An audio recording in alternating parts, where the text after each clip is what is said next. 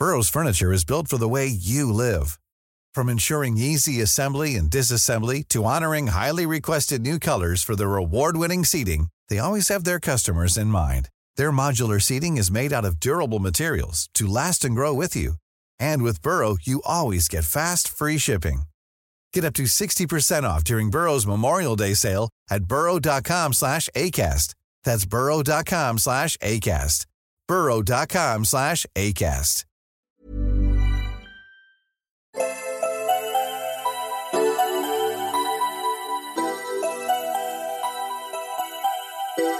Herzlich willkommen bei Puppies in Crime, unserem True Crime Podcast. Ich bin Marike. Ich bin Amanda. So, wir sind zurück nach einer kurzen, äh, auch recht spontanen Mental Health Pause letzte Woche. Mhm. War sehr wichtig, tat sehr gut. Und äh, wir hatten jetzt auch letzte Woche dann zur Abwechslung ein kleines QA hochgeladen und eine Folge 2 bei Olaf.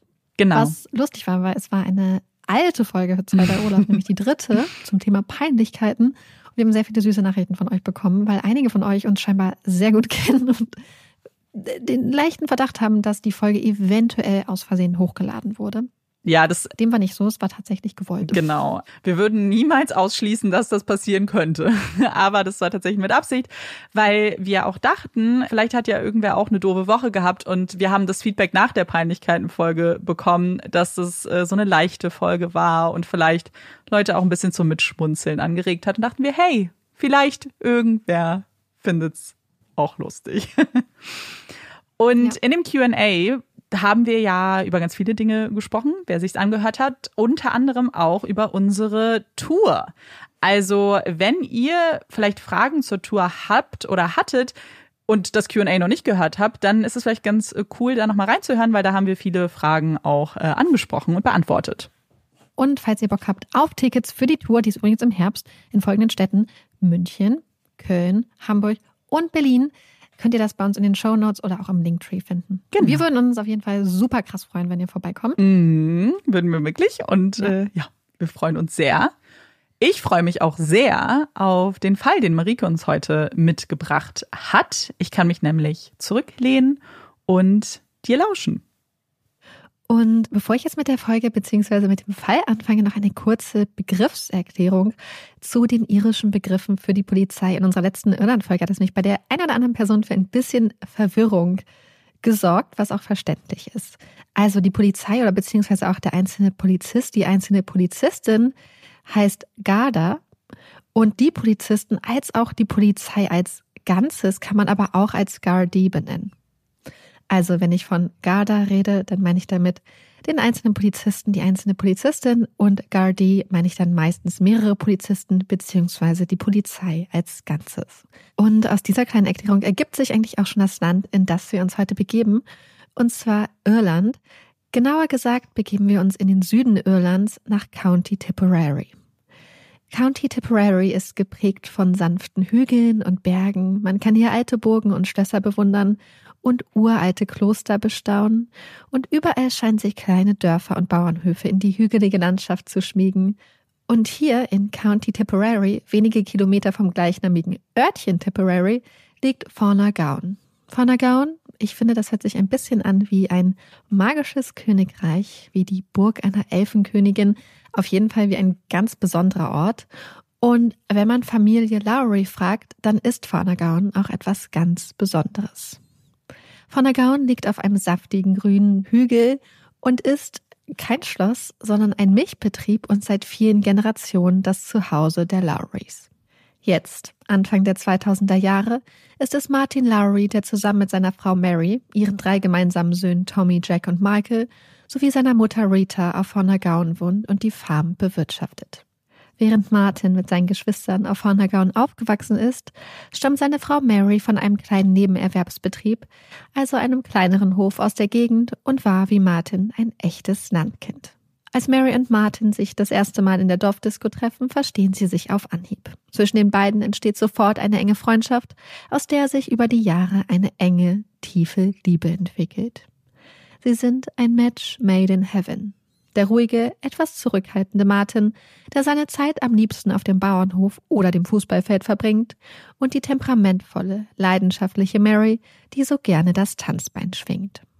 1995, viele Jahre nach ihrem Kennenlernen in der Dorfdisco und zwei Jahre nachdem Martin den Betrieb von seinem verstorbenen Vater übernommen hatte, geben sich Mary und Martin endlich das lange ersehnte Ja-Wort.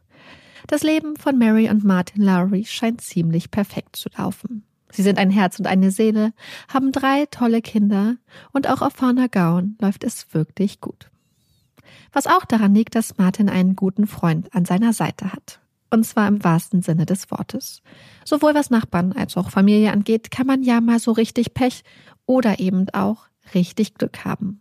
Und auf Martin und Mary trifft letzteres zu.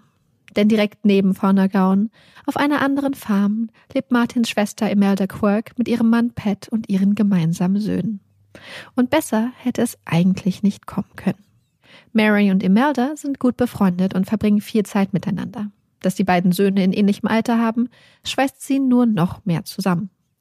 Zumindest meistens, denn die Söhne der Familien spielen für unterschiedliche Sportclubs, was ab und an zu einer gewissen Konkurrenz auf und neben dem Spielfeld führt.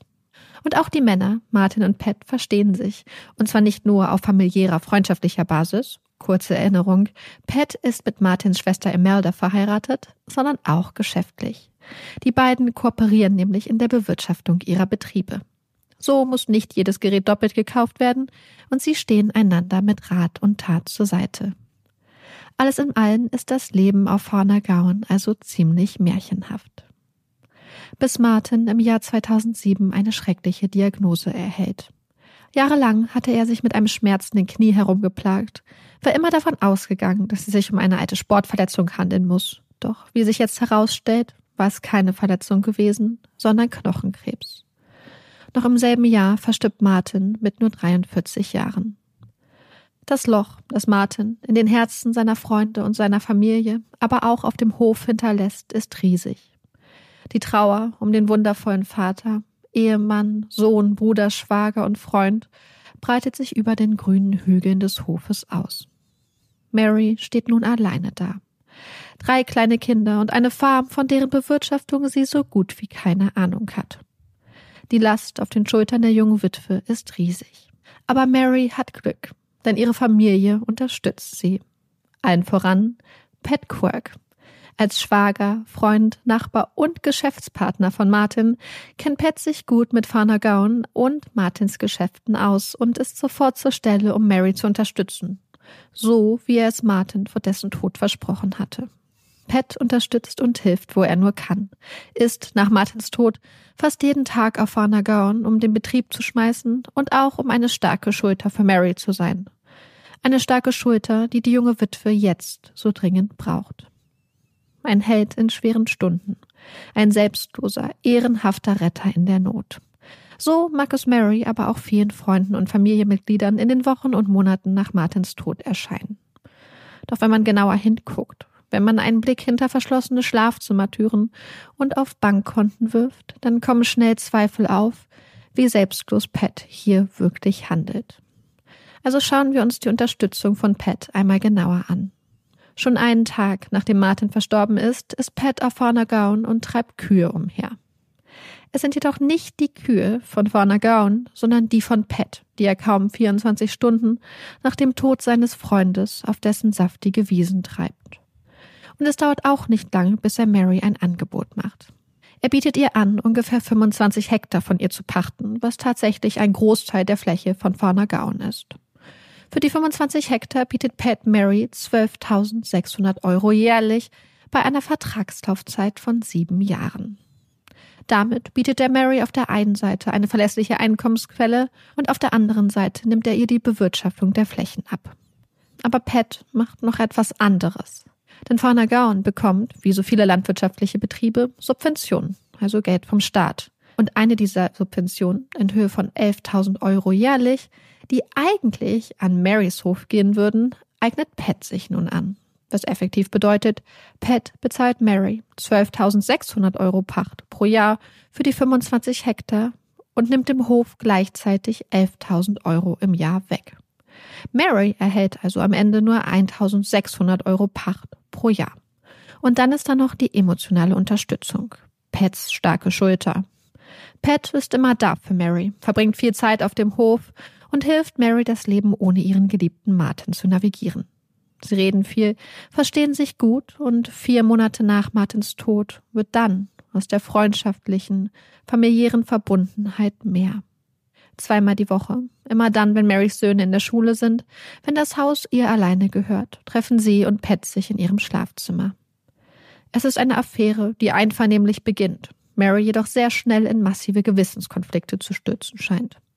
Martin ist erst seit wenigen Monaten verstorben und Imelda, Pats Frau, ist zum einen Martins Schwester, aber auch eine von Marys besten Freundinnen. Und doch findet Mary keinen Absprung. Die Monate, die Jahre vergehen und auch wenn einige Familienmitglieder, darunter Martins Mutter Rita, die im alten Teil auf dem Hof lebt, die äußerst enge Beziehung zwischen Mary und Pat argwöhnisch beäugt, scheint die Affäre ihr Geheimnis zu bleiben. Doch der Druck auf Mary wächst. Das schlechte Gewissen, die ewige Geheimniskrämerei. Der Verrat an Imelda, aber auch Pets Verhalten scheint ihr immer schwerer im Magen zu liegen.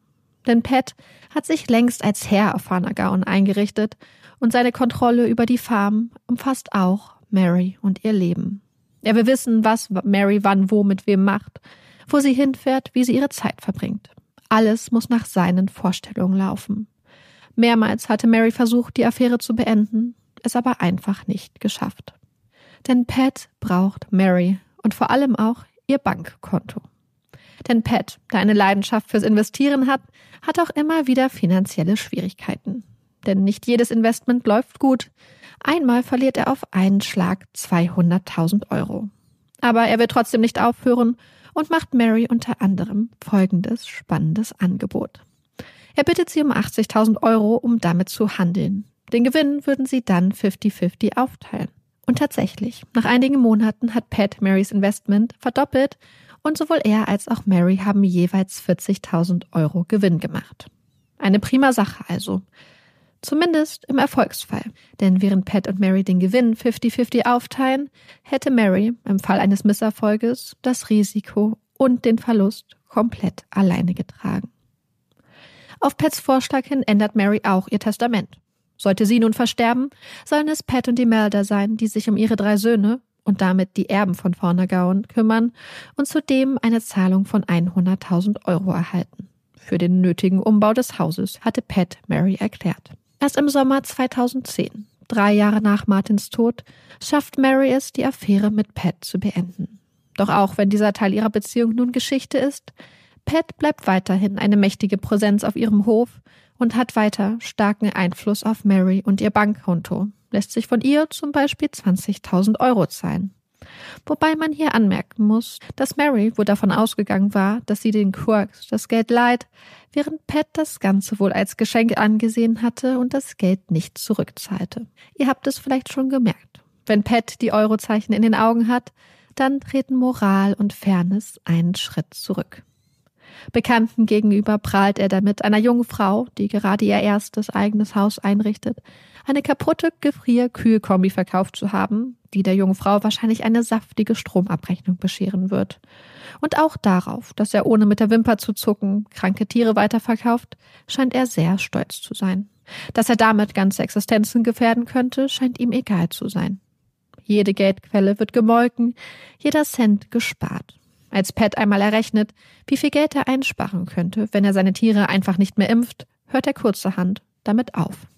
Eine Entscheidung, die bei den anderen Bauern der Gegend nur zu Kopfschütteln führt. Immerhin. Die Affäre zwischen Mary und Pat ist nun vorbei und es dauert tatsächlich nicht lange, bis ein neuer Mann in Marys Leben trifft. Ein Mann, der ein einfaches Leben führt, der es liebt, andere Menschen glücklich zu machen, sie zum Tanzen, zum Singen, zum Lachen zu bringen. Ein liebevoller Vater, ein guter Freund, ein echter Sonnenschein. Darf ich vorstellen, Mr. Moonlight oder, wie er mit bürgerlichem Namen heißt, Robert, genannt Bobby Ryan. Bobby Ryan ist 51 Jahre alt und fährt Laster für einen örtlichen Steinbruch. Er kommt aus einem kleinen Örtchen wenige Kilometer von Tipperary und wächst dort als eines von sieben Geschwistern in einem kleinen Reihenhaus auf. Seine Familie gehört zur Working Class. Das Haus der Familie ist voll und das Portemonnaie, trotz der harten Arbeit seines Vaters, oft leer.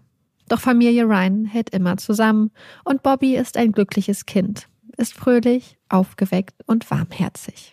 Mitte der 80er Jahre trifft Bobby beim Feiern dann seine Mary. Und nein, natürlich nicht Mary Lowry. Der Name Mary ist in Irland nur einfach der Mädchenname und wird später auch nochmal ein drittes Mal vorkommen. Aber zurück zum ersten Kennenlernen von Bobby und seiner Mary in den 80er Jahren. Hierbei stellt Bobby sich sehr geschickt an, denn die Situation ist nicht ganz so einfach, wie sie heute vielleicht wäre. Irland ist in den 80er Jahren ja extrem konservativ und Frauen sind abends für gewöhnlich nicht alleine, sondern meist in Begleitung einer Aufsichts- oder Anstandsperson unterwegs. Und so auch Mary. Sie ist mit ihrem Cousin unterwegs. Also wartet Bobby auf den richtigen Moment. Und als der Cousin auf die Toilette geht, spricht er Mary an und fragt sie, ob sie mit ihm tanzen möchte. Ein Angebot, das Mary sehr gerne annimmt. Als ihr Cousin dann von der Toilette zurückkehrt und Mary nicht an ihrem Platz, sondern, oh Schreck, auf der Tanzfläche, im Arm eines ihm unbekannten Mannes entdeckt, ist er alarmiert und fordert Mary auf, sofort wieder zu ihrem Platz zu gehen und sich hinzusetzen. Auf Bobbys Frage, ob sie diesen Mann kennen würde, antwortet Mary, ich habe ihn noch nie in meinem Leben gesehen und fängt dann an zu lachen. Es dauert nicht lange, bis aus Mary und Bobby ein Paar, dann ein Ehepaar und schließlich Eltern werden. Während Mary mit ihren Kindern Michelle und Robert zu Hause bleibt, verdient Bobby das Geld. Soweit, so gut. Aber wieso habe ich Bobby denn dann als Mr. Moonlight vorgestellt? Mr. Moonlight ist Bobbys Künstlername, denn Bobby ist neben der Arbeit DJ. Er liebt die Musik, liebt es in Bars und auf Partys aufzulegen und gute Stimmung zu machen. Er ist ein guter Entertainer und zudem äußerst charmant, was nicht selten dazu führt, dass sich vor seinem DJ-Pult eine Ansammlung von Frauen bittet, die ihn aufmerksam verfolgt. Ein Umstand, über den seine Frau Mary mit amüsiertem Lächeln und einer ordentlichen Portion Selbstbewusstsein hinwegsehen kann. Bobby wird übrigens nicht der einzige DJ in der Familie bleiben. Denn während sein Sohn Robert ihn unterstützt, indem er ihn zu Auftritten begleitet und beim Aufbauen hilft, tritt Michelle bald selbst als DJ auf. Und zwar als Shelley Moonlight. Doch auch bei den Ryans herrscht nicht nur eitel Sonnenschein. Michelle und Robert sind noch im Teenageralter, als sich Mary und Bobby nach fast 20 Jahren Ehe einvernehmlich scheiden lassen. Sie haben sich still und leise auseinandergelebt. Nach der Trennung bleiben Michelle und Robert bei ihrem Papa Bobby und es dauert nicht lange, bis Michelle feststellen muss, dass ihr Vater in eine tiefe Depression gesunken ist. Auch wenn Bobby nach außen weiterhin der lachende, der herzliche Bobby zu sein scheint und selbst sein Sohn Robert nichts von dessen Krankheit mitbekommt, kann Michelle hinter die Kulisse blicken. Neun Monate lang tut sie alles, um ihrem Vater zu helfen, ihn zu unterstützen. An manchen Tagen ruft sie ihn im 20-Minuten-Takt an. Und dann nach langen, dunklen Monaten kommt endlich der alte Bobby zum Vorschein. Das Strahlen ist zurück. Es dauert nicht lange, bis Bobby, der mit seiner herzlichen Art ein begehrter Bachelor ist, das eine oder andere Date hat. Darunter auch mit Mary Glasheen, unserer dritten Mary, wobei aus Dates hier schnell eine enge Freundschaft wird. Und dann kommt Mary. Mary Lowry von Farna Gown. Es ist ein sommerlicher Sonntagabend im August 2010 im Ballsaal des Times Hotel in Tipperary. Mary ist gemeinsam mit ihrer Freundin Eileen vor Ort. Die beiden Frauen sitzen etwas abseits der Tanzfläche, in der Hand ein Glas Weißwein. Mary lacht.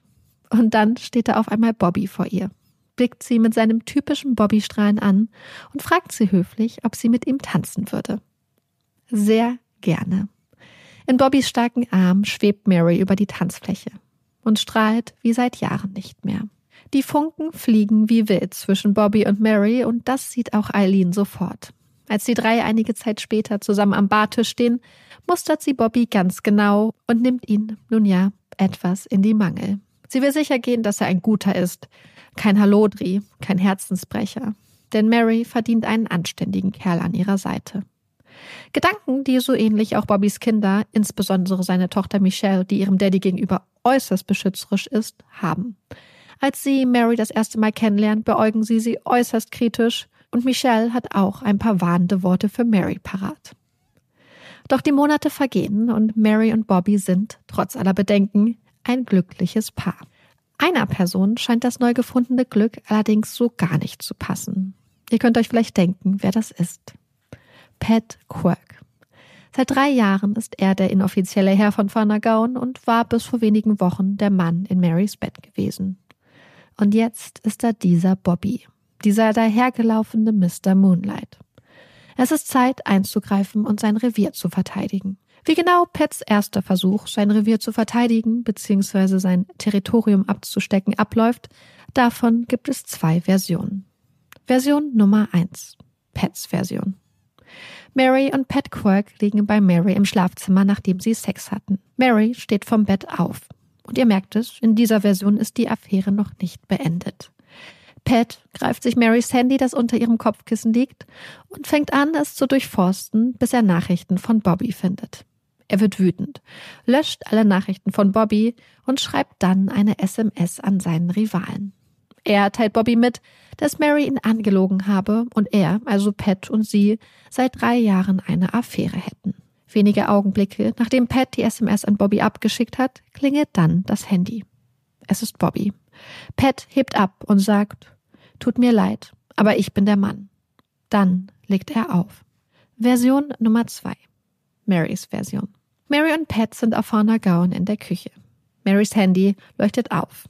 Sie hat eine neue Nachricht. Der Name Bobby steht auf dem Display. Pat greift nach dem Handy. Ich dachte, du hättest nichts mehr mit dem zu tun, sagt er wütend zu Mary. Er steckt das Handy ein und fährt weg. Ruft Bobby an. Sagt Bobby, dass Mary ihm gehöre. Später gibt Pat das Handy zurück. Und was ist Bobbys Version? Er berichtet, dass Pat ihn am Telefon gedroht habe. Ihm geraten habe, sich von Mary fernzuhalten, denn sie würde ihm gehören. Für Bobby, der bis dahin nicht gewusst hatte, dass Mary so lange eine Affäre mit Peckwork gehabt hatte, ist es ein Schlag ins Gesicht. Er will nicht mit Mary reden und ignoriert all ihre Anrufe. Bis Mary bei ihm vor der Tür steht, ihm weinend alles erklärt. Bobby hört geduldig zu. Er ist kein harter Mann, hat kein hartes Herz. Ganz im Gegenteil. Vielleicht kriegen sie das ja alles irgendwie hin. Vielleicht muss Pat ihn einfach nur richtig kennenlernen. Er schlägt ein Treffen vor. Mary, Pat und Bobby. Ganz entspannt, ganz erwachsen. Ein Vorschlag, den Pat überraschenderweise annimmt. Anfang Januar 2011 ist es soweit. Mary, Bobby und Pat treffen sich in einem Hotel.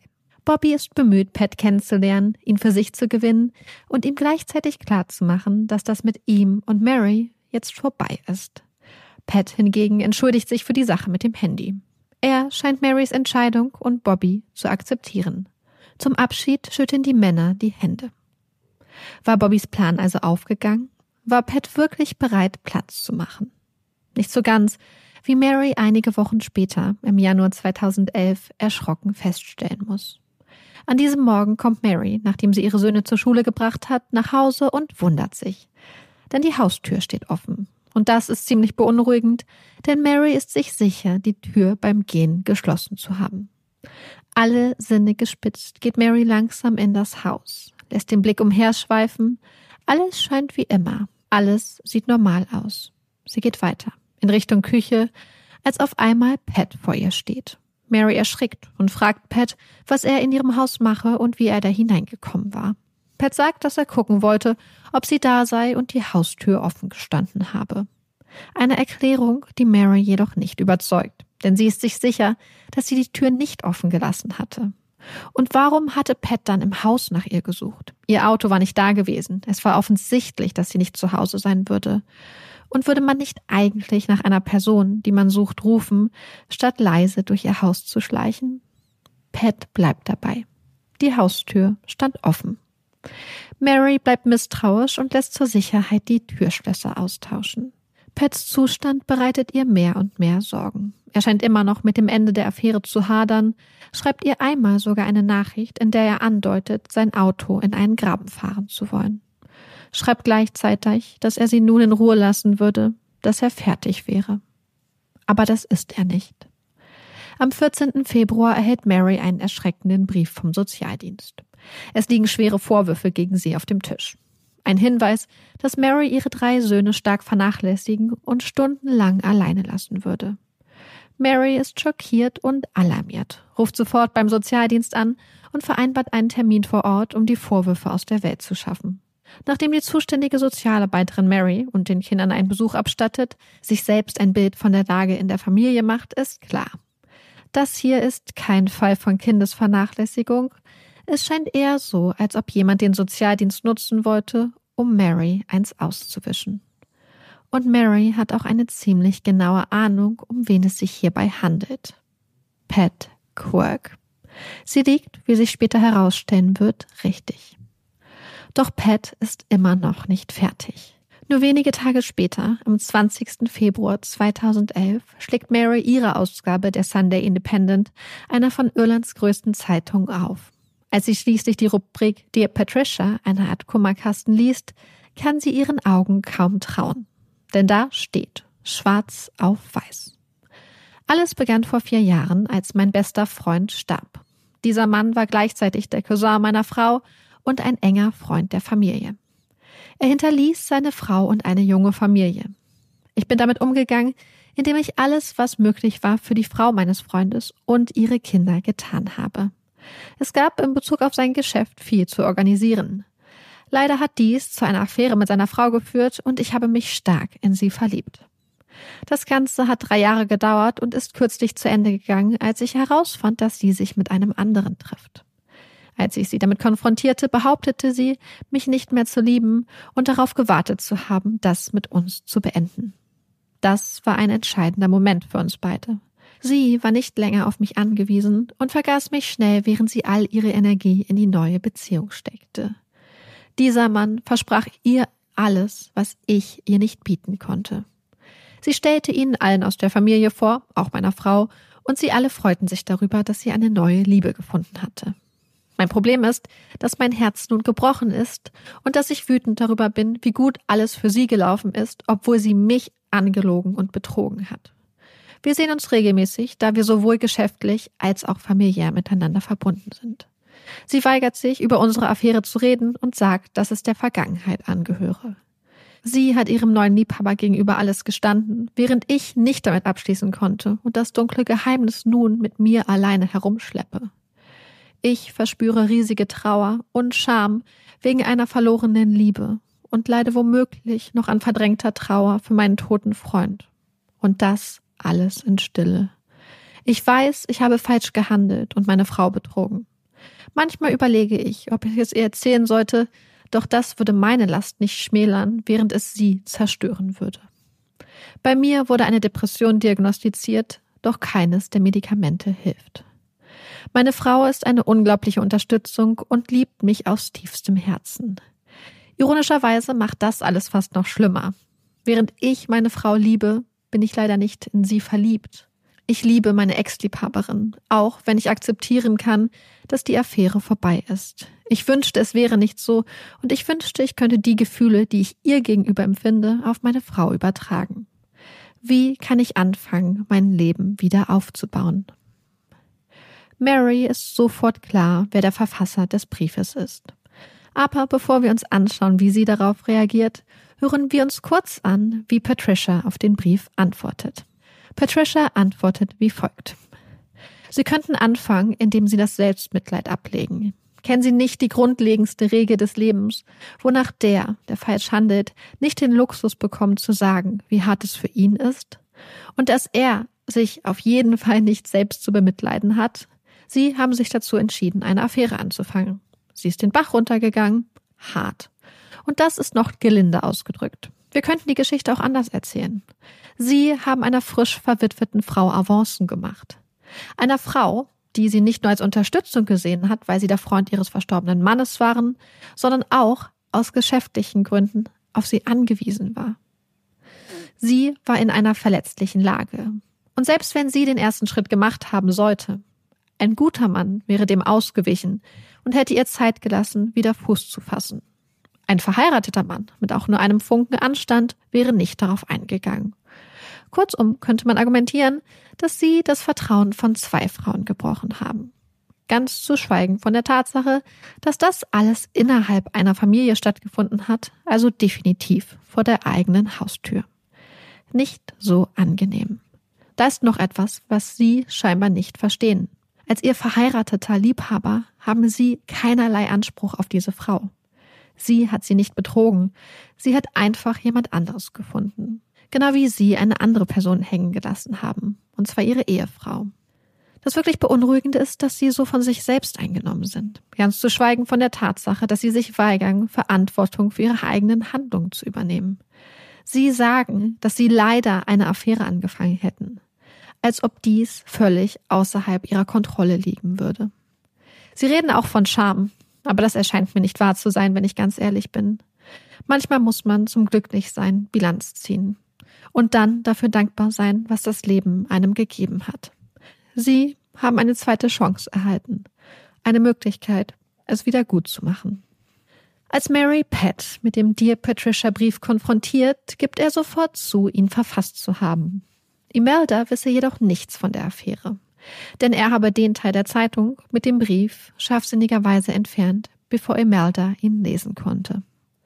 Mary ist wütend. Unglaublich wütend. Und trotz dieser Aktion bittet Pat Mary weiterhin um Geld. Aber Mary hat nun wirklich gestrichen die Nase voll. Sie hat kein Interesse mehr daran, ihm aus der Patsche zu helfen und sieht erst recht nicht ein, ihre Kinder im Falle ihres Todes in die Obhut von Pat und Imelda zu geben. Heimlich ändert sie ihr Testament. Im Falle der Fälle soll es nun ihr Bruder Eddie sein, der sich um ihre Kinder kümmern soll. Während Mary sich immer mehr aus dem engen Griff von Pat zu winden scheint, wird ihre Beziehung zu Bobby immer stärker. Und es dauert nicht lange, bis der erste gemeinsame Wochenendausflug ansteht. Eine äußerst romantische Angelegenheit anlässlich Marys Geburtstag. Wobei das gemeinsame Wochenende schon fast vor dem Wochenende gescheitert wäre. Bobby hatte nämlich eine interessante und nicht ganz so smarte Idee gehabt. Er ist ein sehr herzlicher Mensch, dem es sehr wichtig ist, dass die Menschen in seinem Leben gut miteinander klarkommen. Und da Bobby das nicht ganz unbegründete Gefühl gehabt hatte, dass seine neue Freundin Mary und seine Ex-Freundin Mary sich nicht so gut verstehen würden, hatte er seine Ex-Freundin Mary kurzerhand zu dem romantischen Wochenende eingeladen, damit sie und Mary sich einmal ganz entspannt kennenlernen können. Zum Glück hatte Ex-Freundin Mary diesen Vorschlag direkt abgelehnt. Krise abgewendet, so scheint es. Bis es am zweiten Abend des Wochenendes ordentlich knallt. Der Grund? Mary und Bobby waren in einer Bar gewesen und da Bobby nicht ganz so fit gewesen war, war Mary in Begleitung eines anderen Mannes über die Tanzfläche gefegt. So weit, so gut. Doch als Mary nach dem Tanzen zu Bobby zurückkehrt, muss sie feststellen, dass sich Bobby in ihrer Abwesenheit mit einer anderen Frau unterhalten hatte. Und das macht Mary unglaublich wütend. So wütend, dass sie einen riesigen Streit vom Zaun bricht. Beziehungsweise stundenlang auf Bobby einschimpft. Selbst am nächsten Tag, auf dem stundenlangen Heimweg, kann Mary ihre Wut nicht unterdrücken und lässt sie weiterhin an Bobby aus. Als die Erkenntnis irgendwann zu ihr durchsickert, dass die Frau, mit der Bobby sich unterhalten hatte, eine alte Bekannte war, schämt sie sich ein bisschen. Wobei man hier wohl anmerken muss, dass Marys Verhalten, egal ob es sich bei der Frau nur um eine alte Bekannte oder eine komplett fremde Frau handelte, absolut nicht in Ordnung war. Und Bobby erkennt das, er hat genug. Als er zwei Tage später mit seiner Tochter Michelle über die Beziehung zu Mary redet, gibt die ihm einen unmissverständlichen Rat. Er soll Mary verlassen. Sie ist erleichtert, als Bobby ihrem Rat folgt. Mary und Bobby sind endlich Geschichte. Doch Michelles Freude währt nicht lange. Nach einigen Tagen und einigen Gesprächen sind Bobby und Mary wieder zusammen. Wenige Tage später, am 3. Juni 2011, ist Bobbys Sohn Robert etwas verwundert, als er die Arbeitsschuhe seines Vaters im Flur entdeckt. Bobby war gestern Abend zu Mary aufgebrochen, hatte die Nacht bei ihr verbracht und hätte eigentlich vor der Arbeit kurz vorbeikommen, sich umziehen und seine Lunchbox mitnehmen müssen. Doch auch die Lunchbox ist noch da. Robert und seine Frau müssen schmunzeln. Tja, vielleicht haben Bobby und Mary ein bisschen verschlafen oder einfach die Zeit aus den Augen verloren. Vielleicht war Bobby auch einfach direkt ohne Zwischenstopp von Mary zur Arbeit gefahren. Und auch wenn ein Arbeitstag ohne Lunchbox natürlich äußerst ärgerlich ist, kann sowas ja mal passieren. Doch dann klingelt das Telefon der Ryans. Es ist Bobbys Boss. Bobby, der sonst immer so zuverlässig ist, ist nicht auf der Arbeit erschienen. Der Anruf alarmiert Robert und er ruft seine große Schwester Michelle an. Doch die weiß auch nicht, wo ihr Vater sein könnte. Vielleicht war er mit Mary und den Kids ans Meer gefahren? Eine Überlegung, die jedoch weder Robert noch Michelle überzeugt. Beide wissen, dass ihr Vater niemals einfach so blau machen würde. Auch, dass ihr Vater auf keine ihrer Nachrichten antwortet, ist beunruhigend. Sie entscheiden sich bei Mary nachzufragen, doch auch die kann ihnen nicht weiterhelfen. Bobby hatte am frühen Morgen pünktlich das Haus verlassen. Die Sorge um Mr. Moonlight wächst. Als Michelle ihren Vater schließlich bei der Garda-Station in Tipperary als vermisst meldet, wird der Fall sofort als High Risk, also hohe Priorität eingestuft, was auch daran liegt, dass Bobby in der Vergangenheit von Suizidgedanken gesprochen hatte. Bobbys Freundinnen und seine Familie sind alarmiert. Und auch Mary macht sich auf den Weg, um Michelle zu treffen. Als sie sieht, wie aufgeregt und verängstigt die junge Frau ist, bietet sie ihr an, dass sie gemeinsam nach Fanagaon fahren könnten. Einmal durchatmen und dann weiterschauen. Doch auf der Autofahrt scheint Michelle, die auf dem Beifahrersitz sitzt, vollkommen aufgelöst zu sein. Wiederholt, wieder und wieder und wieder, dass sie glaubt, dass ihr Vater im Wald sei. Er ist im Wald, er ist im Wald, er ist im Wald. Wie ein Zauberspruch, und statt nach Hause fährt Mary einfach weiter, bis sie schließlich auf dem Parkplatz des Bencher Woods ankommen. Michelle blickt aus dem Auto, blickt auf den dunklen Wald und sieht dann das Silber. Es ist der Wagen ihres Vaters. Michelle reißt die Autotür auf, rennt los, nur das Wort Daddy auf den Lippen. Der silberne Van ihres Vaters steht unverschlossen da. Im Kofferraum Bobbys DJ-Equipment, auf dem Beifahrersitz sein Führerschein. Das sieht nicht gut aus. Michelle schreit in den Wald, doch sie bekommt keine Antwort.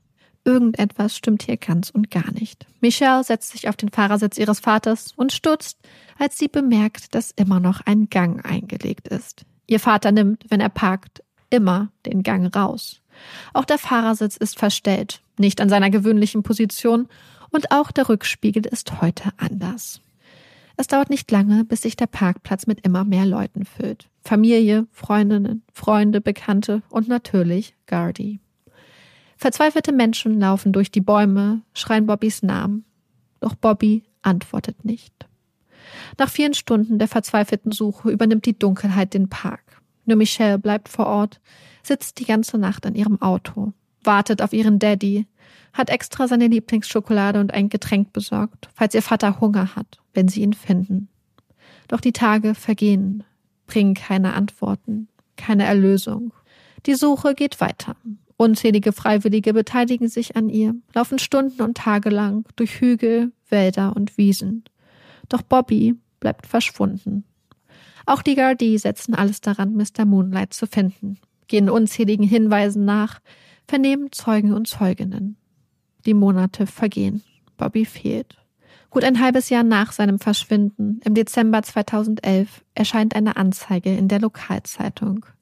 Sie ist von Bobbys Bruder John und seiner Frau Sally. Zu seinem 53. Geburtstag denken sie an Bobby, erinnern an ihn. Wo auch immer du bist, Junge, wir hoffen, dass du glücklich bist. Bobby ist weg. Und ein Mann wittert seine Chance. Pat Quirk. Er beginnt Mary wieder Avancen zu machen und scheint im Januar 2012 endlich Erfolg zu haben. Mary willigt ein, mit ihm gemeinsam ein Wochenende zu verbringen und ein Theaterstück zu gucken. Pets Hoffnung, der beendeten Affäre wieder neues Leben einzuhaufen, zerschlägt sich jedoch ein paar Monate später, als Mary eine neue Beziehung zu einem anderen Mann beginnt. Eine Entwicklung, die Pets so gar nicht gefällt und auf die er mit einer Drohung reagiert. Er sei bereit, Imelda die Affäre zu beichten. Die Drohung läuft ins Leere, denn auch Mary wird das dunkle Geheimnis nicht länger mit sich herumtragen. Sie schickt Imelda eine Karte und lüftet so das jahrelange Geheimnis. Und Imelda bleibt an der Seite ihres Mannes, bricht zu Mary jedoch jeden Kontakt ab. Doch der Verlust ihrer jahrelangen Freundin, das Wissen von ihrem Mann und von Mary betrogen worden zu sein, wird nicht der größte Schmerz sein, den Imelda in diesem Jahr erfahren wird. Am 8. August 2012 geschieht ein schrecklicher Unfall auf dem Hof der Quirks. Sohn Alan gerät beim Spielen unter die Räder eines Anhängers. Er liegt Stunden später seinen Verletzungen. Bekannten gegenüber gibt Pat an, den Widerstand gespürt zu haben. Er habe jedoch nicht geahnt, dass es der Körper seines Sohnes war, war davon ausgegangen, über einen Ball gefahren zu sein. Mehr als ein Jahr sind mittlerweile seit dem Verschwinden von Bobby Ryan vergangen. Immer noch suchen die Gardaí und auch Familie und Freunde nach Mr. Moonlight. Doch Bobby scheint immer noch wie vom Erdboden verschluckt. Mary macht sich derweil immer mehr Sorgen. Denn die Alarmanlage auf Fornergaun wird immer wieder ausgelöst. Und während sie am Anfang noch davon ausgegangen war, dass die Fehlalarme wohl von Tieren ausgelöst wurden, hält sie das Ganze nach dem 17. Mal für nicht mehr ganz so wahrscheinlich. Zeit, der Sache auf den Grund zu gehen. Heimlich lässt Mary vier Kameras auf dem Hof installieren und als das nächste Mal der Alarm losgeht, schaut sie später ganz genau hin. Und tatsächlich. Der Alarm wurde durch einen Menschen ausgelöst. Auf den Aufnahmen der Überwachungskamera ist Pat Quirk eindeutig zu erkennen. Man sieht, wie er zur Wäscheleine im Garten geht und Marys Unterwäsche in die Hände nimmt und inspiziert. Wie er in ihren Briefkasten schaut, wie er von außen durch die Fenster ins Haus späht und wie er einen Schlüssel in das Schloss der Haustür steckt, die Tür öffnet und dann, als der Alarm losgeht, wegrennt. Er verharrt, gut versteckt, während zwei Gardie nach dem Rechten schauen. Zwei Tage später, am 5. Dezember, steht Pat vor Mary und überreicht ihr nervös den Schlüssel. Er zittert, sagt, dass er den Schlüssel auf dem Hof gefunden habe und ihn nur ins Schloss stecken wollte, um sicherzugehen, dass es sich auch wirklich um Marys Schlüssel handelt. Eine Erklärung, die Mary mal wieder nicht glaubt. Sie wendet sich an die Gardie, zeigt die Videoaufnahmen, Anzeige erstattet sie jedoch nicht. Sie will etwas anderes, will Pat loswerden und den Pachtvertrag kündigen, was ihr Anwalt Pat kurz darauf in einem Schreiben mitteilt. Für Pat eine absolute Unverschämtheit. Das kommt gar nicht in die Tüte. Er ist außer sich und widerspricht. Am 15. März, während Mary und ihre Söhne auf der Beerdigung ihres Vaters sind, geht wieder einmal die Alarmanlage los. Als Mary später die Aufnahmen der Überwachungskameras überprüft, fällt ihr ein Mann ins Auge, der auf unerklärlicher Mission durch die Felder ihrer Farm stapft. Das Fass ist voll. Mary wendet sich an die Gardie. Dieses Mal stellt sie Strafanzeige gegen Pat. Nachdem Pat einige Stunden auf der Gardie-Station vernommen wird, ist er wieder auf freiem Fuß und lässt Mary anschließend ausrichten, dass er damit einverstanden sei, den Pachtvertrag zum 1. Juli aufzuheben. Sie hat es geschafft. Bald ist sie Pat Quirk endlich los. Anderthalb Monate später, am 30. April, fast zwei Jahre nach Bobby Ryans Verschwinden, klingelt das Telefon der Garda-Station in Tipperary. Sie haben eine Leiche auf Fauna Gown gefunden. Als die Gardi vor Ort ankommen, treffen sie auf Imelda und Pat Quirk, die bereits auf sie warten. Pat Quirk berichtet, die Leiche in einem kleinen Betonbecken gefunden zu haben. Er hatte Wasser aus dem Becken pumpen wollen, ist gerade dabei, Gülle zum Ausbringen auf dem Feld vorzubereiten. Eine Aussage, die die beiden Gardi stutzen lässt, denn Pat sieht wie aus dem Ei gepellt aus. Nicht wie jemand, der gerade auf dem Hof arbeitet, geschweige denn mit Gülle hantiert. Die beiden Männer lassen sich von Pat das in die Erde eingelassene und mit großen Betonplatten verdeckte Becken zeigen. Wenige Meter entfernt steht ein Güllewagen, von dem ein Schlauch durch einen Spalt zwischen den Betonplatten in das dunkle Becken führt. Einer der Gardi kniet sich auf den Boden und beugt sich tief herab, um durch den Spalt zwischen den Betonplatten in die Dunkelheit des Beckens zu blicken. Er erkennt die Umrisse eines menschlichen Körpers. Zeit, Verstärkung zu rufen. Als Mary erfährt, dass in einem Betonbecken hinter dem Haus eine Leiche gefunden wurde, ist sie irritiert. Da hinten ist überhaupt kein Becken, teilt sie den Gardi mit. Doch das Becken ist da, und im Becken liegt ein Toter. Noch steht die Identität des Toten, der außer einer Armbanduhr am Handgelenk keinerlei Kleidung trägt, nicht fest. Doch in den Köpfen schwebt ein Name. Bobby Ryan. Und wer auch immer der Tote ist, sein Tod war brutal und schmerzhaft. Die Todesursache laut dem gerichtsmedizinischen Gutachten stumpfe Gewalteinwirkung, insbesondere gegen Gesicht und die Seite des Kopfes, die zu mehreren Frakturen an Schädel und Gesichtsknochen geführt hatte. Zudem neun gebrochene Rippen und ein gebrochener Oberschenkelknochen. Laut Einschätzung des Gerichtsmediziners könnte der Tod bereits nach wenigen Minuten eingetreten sein. Als mögliche Ursache für die schweren Verletzungen kommen, laut Ansicht des Gerichtsmediziners, sowohl ein Verkehrsunfall als auch ein tätlicher Angriff in Frage. Zwei Wochen später folgt die zweite Gewissheit. Bei dem Toten handelt es sich um Bobby Ryan. Drei Wochen nach dem Fund seiner Leiche wird Bobby in seinem Heimatort beigesetzt. Sein letzter Ruheort liegt nur wenige Schritte von dem Haus, in dem er einst mit seinen sechs Geschwistern und seinen Eltern gelebt hatte. Es ist Zeit, Abschied zu nehmen. Doch Michelle, die in einer bewegenden Trauerrede um Gerechtigkeit für ihren Daddy bittet, will nicht Goodbye sagen. Nein, das wäre nicht richtig. Michelle sagt, see you later. Sie ist sich sicher, dass Bobby immer ein Auge auf sie haben wird. Gerechtigkeit für Bobby Ryan. Daran arbeiten die Ermittler und Ermittlerinnen der Gardie jetzt mit allen Ressourcen. Doch die Mühen der Justiz malen langsam. Immer wieder gibt es Vorwürfe, Festnahmen, Vernehmungen, ehe es schließlich im Januar 2019, fast acht Jahre nach dem Verschwinden von Bobby Ryan, soweit ist. Vor dem Central Criminal Court in Dublin beginnt der Prozess im Mordfall Bobby Ryan. Auf der Anklagebank Pat Quirk. Es ist der Tag, dem Michelle und Robert Ryan seit Jahren entgegenfiebern. Und ich kann es an dieser Stelle schon einmal vorwegnehmen. Der Prozess gegen Pat Quirk wird unglaublich komplex und gilt aktuell als der längste Gerichtsprozess in der Geschichte des Landes. Um den Rahmen dieses Podcasts jedoch nicht zu sprengen, habe ich das Ganze natürlich für euch zusammengefasst. Bevor wir uns das Ganze einmal angucken und einmal kurz zum Durchatmen, kommt jetzt eine kurze Werbepause. Seit ein paar Wochen ist ja offiziell der Sommer angekommen und das ist meine absolute Lieblingsjahreszeit. Ich liebe das warme Wetter und dass man so viel unternehmen kann. Was ich nicht liebe im Sommer ist aber einkaufen zu gehen, in diesen stickigen Läden mich aufzuhalten und lange Zeit in der Küche zu verbringen mit Vorbereitungen, Essen kochen und so weiter. Und da gibt es etwas, was mir aber dabei Abhilfe schafft und zwar HelloFresh. Ja, HelloFresh hat wunderbare leichte und sehr schnell zuzubereitende Sommerrezepte. Und ich musste so lachen, als ich erfahren habe, dass wir heute die Werbung für HelloFresh aufnehmen. Heute Morgen wurde ich nämlich aus dem Bett geklingelt, weil meine HelloFresh-Box angekommen ist. Und Amanda, ich, ich mache mit dir quasi ein Live-Unboxing. Das heißt, ich erzähle dir jetzt einmal, welche Sommergerichte in meiner Box sind.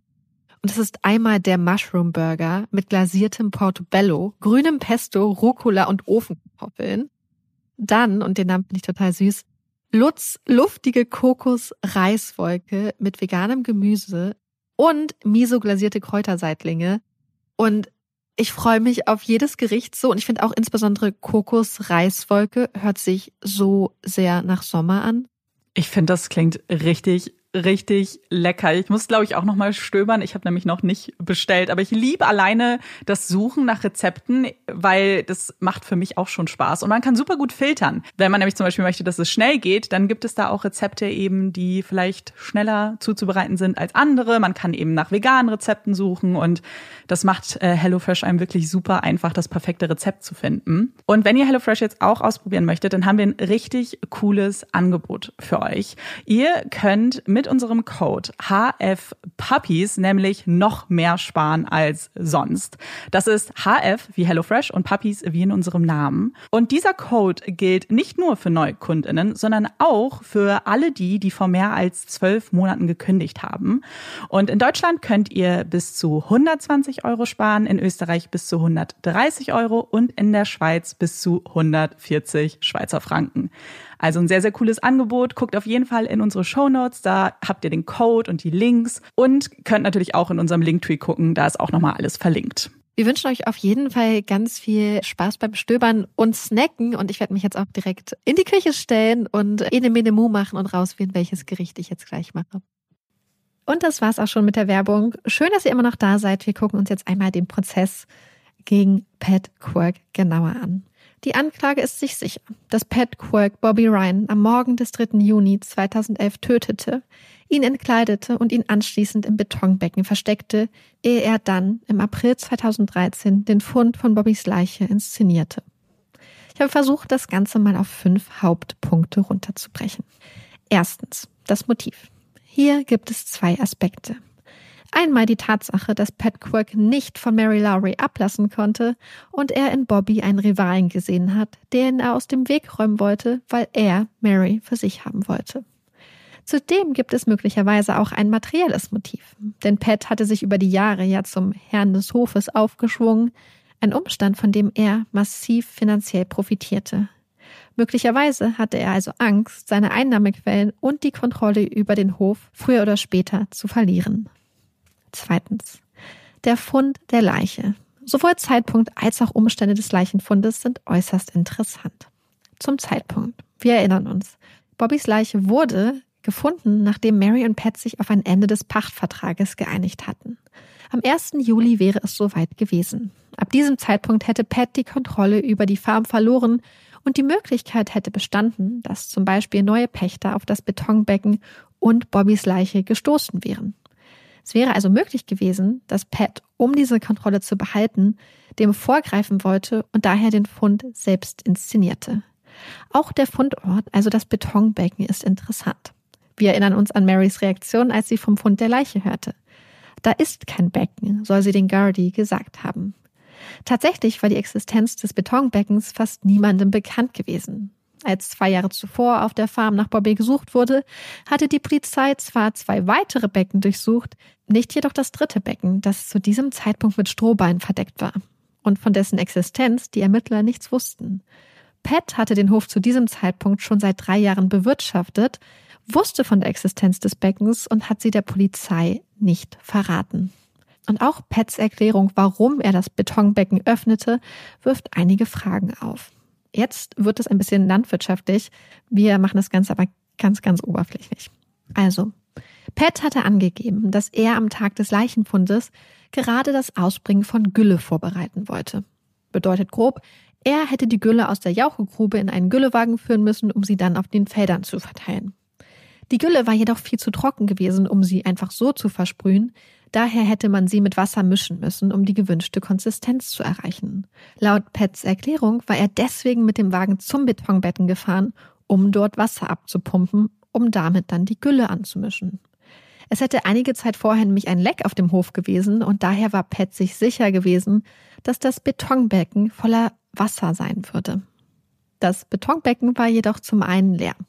Der Beton war nämlich, die Polizei hat das später auch übrigens nachgeprüft, so porös, dass das Wasser sofort versickert ist. Zum anderen hätte die Wassermenge auch so oder so niemals für Pets Vorhaben gereicht. Es bestehen also Zweifel daran, dass Pat wirklich vorhatte, Wasser aus dem Betonbecken zu pumpen und damit dann Gülle auf den Feldern von Farnagaun zu verteilen. Insbesondere auch vor dem Hintergrund, dass es A, eigentlich nicht mehr ganz der richtige Zeitpunkt zum Ausbringen der Gülle war und er B ja zwei Monate später weg vom Hof sein würde. Auch Pets Beschreibung, wie er die Leiche erblickte, ergibt laut Aussage der Anklage wenig Sinn. Auch das wurde nachgestellt. Pat hatte gesagt, dass er beim Blick in das Betonbecken die Leiche erkannt habe und zudem ausgesagt, dass er gesehen habe, dass die Leiche komplett nackt war. Als die ersten Gardi damals vor Ort waren, hatten die sich jedoch hinknien und runterbeugen müssen, um überhaupt die Umrisse des Toten in der Dunkelheit erkennen zu können. Hatte also ein zufälliger kurzer Blick gereicht, um nicht nur die Leiche zu erkennen, sondern auch zu bemerken, dass der Tote wirklich komplett entkleidet ist, zumal die, der Tote voller äh, glitschiger Algen war, oder wusste Pat, dass der Tote unbekleidet war, weil er ihn selbst entkleidet hatte? Und auch die Frage, wie Pat Quirk beim Hantieren auf dem Hof so komplett sauber geblieben war, dass es aufgefallen ist, steht wieder im Raum. Der dritte Punkt.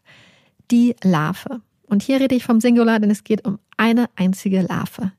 Die Anklage geht nämlich davon aus, dass einige Tage vor dem 30. April schon ein Blick ins Betonbecken riskiert wurde. Auf Bobbys Leiche hatten sie nämlich eine frische Larve gefunden. Das Betonbecken war jedoch fast zwei Jahre lang quasi versiegelt gewesen. Die einzige Erklärung, wie es sein kann, dass eine Larve in diesem spezifischen Entwicklungsstadium, in dem sie gefunden wurde auf der Leiche, wäre, dass das Becken schon kurze Zeit vor dem 30. April einmal geöffnet wurde. Was Pat jedoch abstreitet. Viertens, auch Pets Zeugenaussagen, insbesondere was den Morgen von Bobbys Verschwinden, also sein Alibi angeht, steht teilweise im Widerspruch zu anderen Zeuginnen. Und dann ist da noch das Internet, beziehungsweise der Computer, beziehungsweise Pets Suchverlauf. Und dieser Punkt ist wohl einer der Knackpunkte des Falls, und zwar, wie sich aktuell herausgestellt hat, im wahrsten Sinne des Wortes. Über die Jahre, also zwischen dem Fund von Bobbys Leiche bis zum Beginn des Prozesses, war Pat mehrmals wegen des Mordes an Bobby beschuldigt worden, einige Male vernommen wurden und man hatte sein Haus durchsucht und bei dieser Durchsuchung unter anderem seinen PC mitgenommen. Dieser PC, also der Harddrive und vor allem auch Pets Verhalten im Internet wurde dann genauestens untersucht. Und man hat einige interessante Entdeckungen gemacht. Pat hatte nämlich vor dem Fund von Bobbys Leiche einige spannende Suchen gestartet. Insbesondere hatte Pat mehrmals nach der Verwesung von Leichen gegoogelt, der Zeitspanne von der Verwesung von Leichen und hatte sich Videos über Verwesung, DNA-Analysen und auch das Loslösen bzw. Ablösen von Haut angeguckt. Auch eine Suche nach den Grenzen der DNA-Analyse konnte festgestellt werden. Als Pat darauf damals in der Vernehmung angesprochen wurde, hatte er als Erklärung nur gesagt, dass er seinen Sohn verloren habe und nichts weiter dazu sagen würde. Das war also sehr kryptisch und es wurde so interpretiert, dass er damit quasi meinte, mein Sohn war tot, ich habe mich daher mit der Zersetzung von Leichen, also vielleicht der Vergänglichkeit des Seins beschäftigt. Und ja, Menschen machen manchmal Sachen, die auf den ersten Sinn fremdlich erscheinen, insbesondere in Ausnahmesituationen. Allerdings hatte Pat schon Wochen vor dem Tod seines Sohnes nach Leichenverwesung gegoogelt. Die Verteidigung hatte übrigens sehr hart dafür gekämpft, dass die Internetsuche nicht Teil des Prozesses sein würde, damit jedoch während des Prozesses keinen Erfolg gehabt. Und dazu passend noch ein kleiner anderer Punkt. Pat hatte nämlich kurz nach dem Fund von Bobbys Leiche bei seinem Telefonanbieter um eine Auflistung aller Aktivitäten seines Telefon-Handys der letzten Jahre gebeten.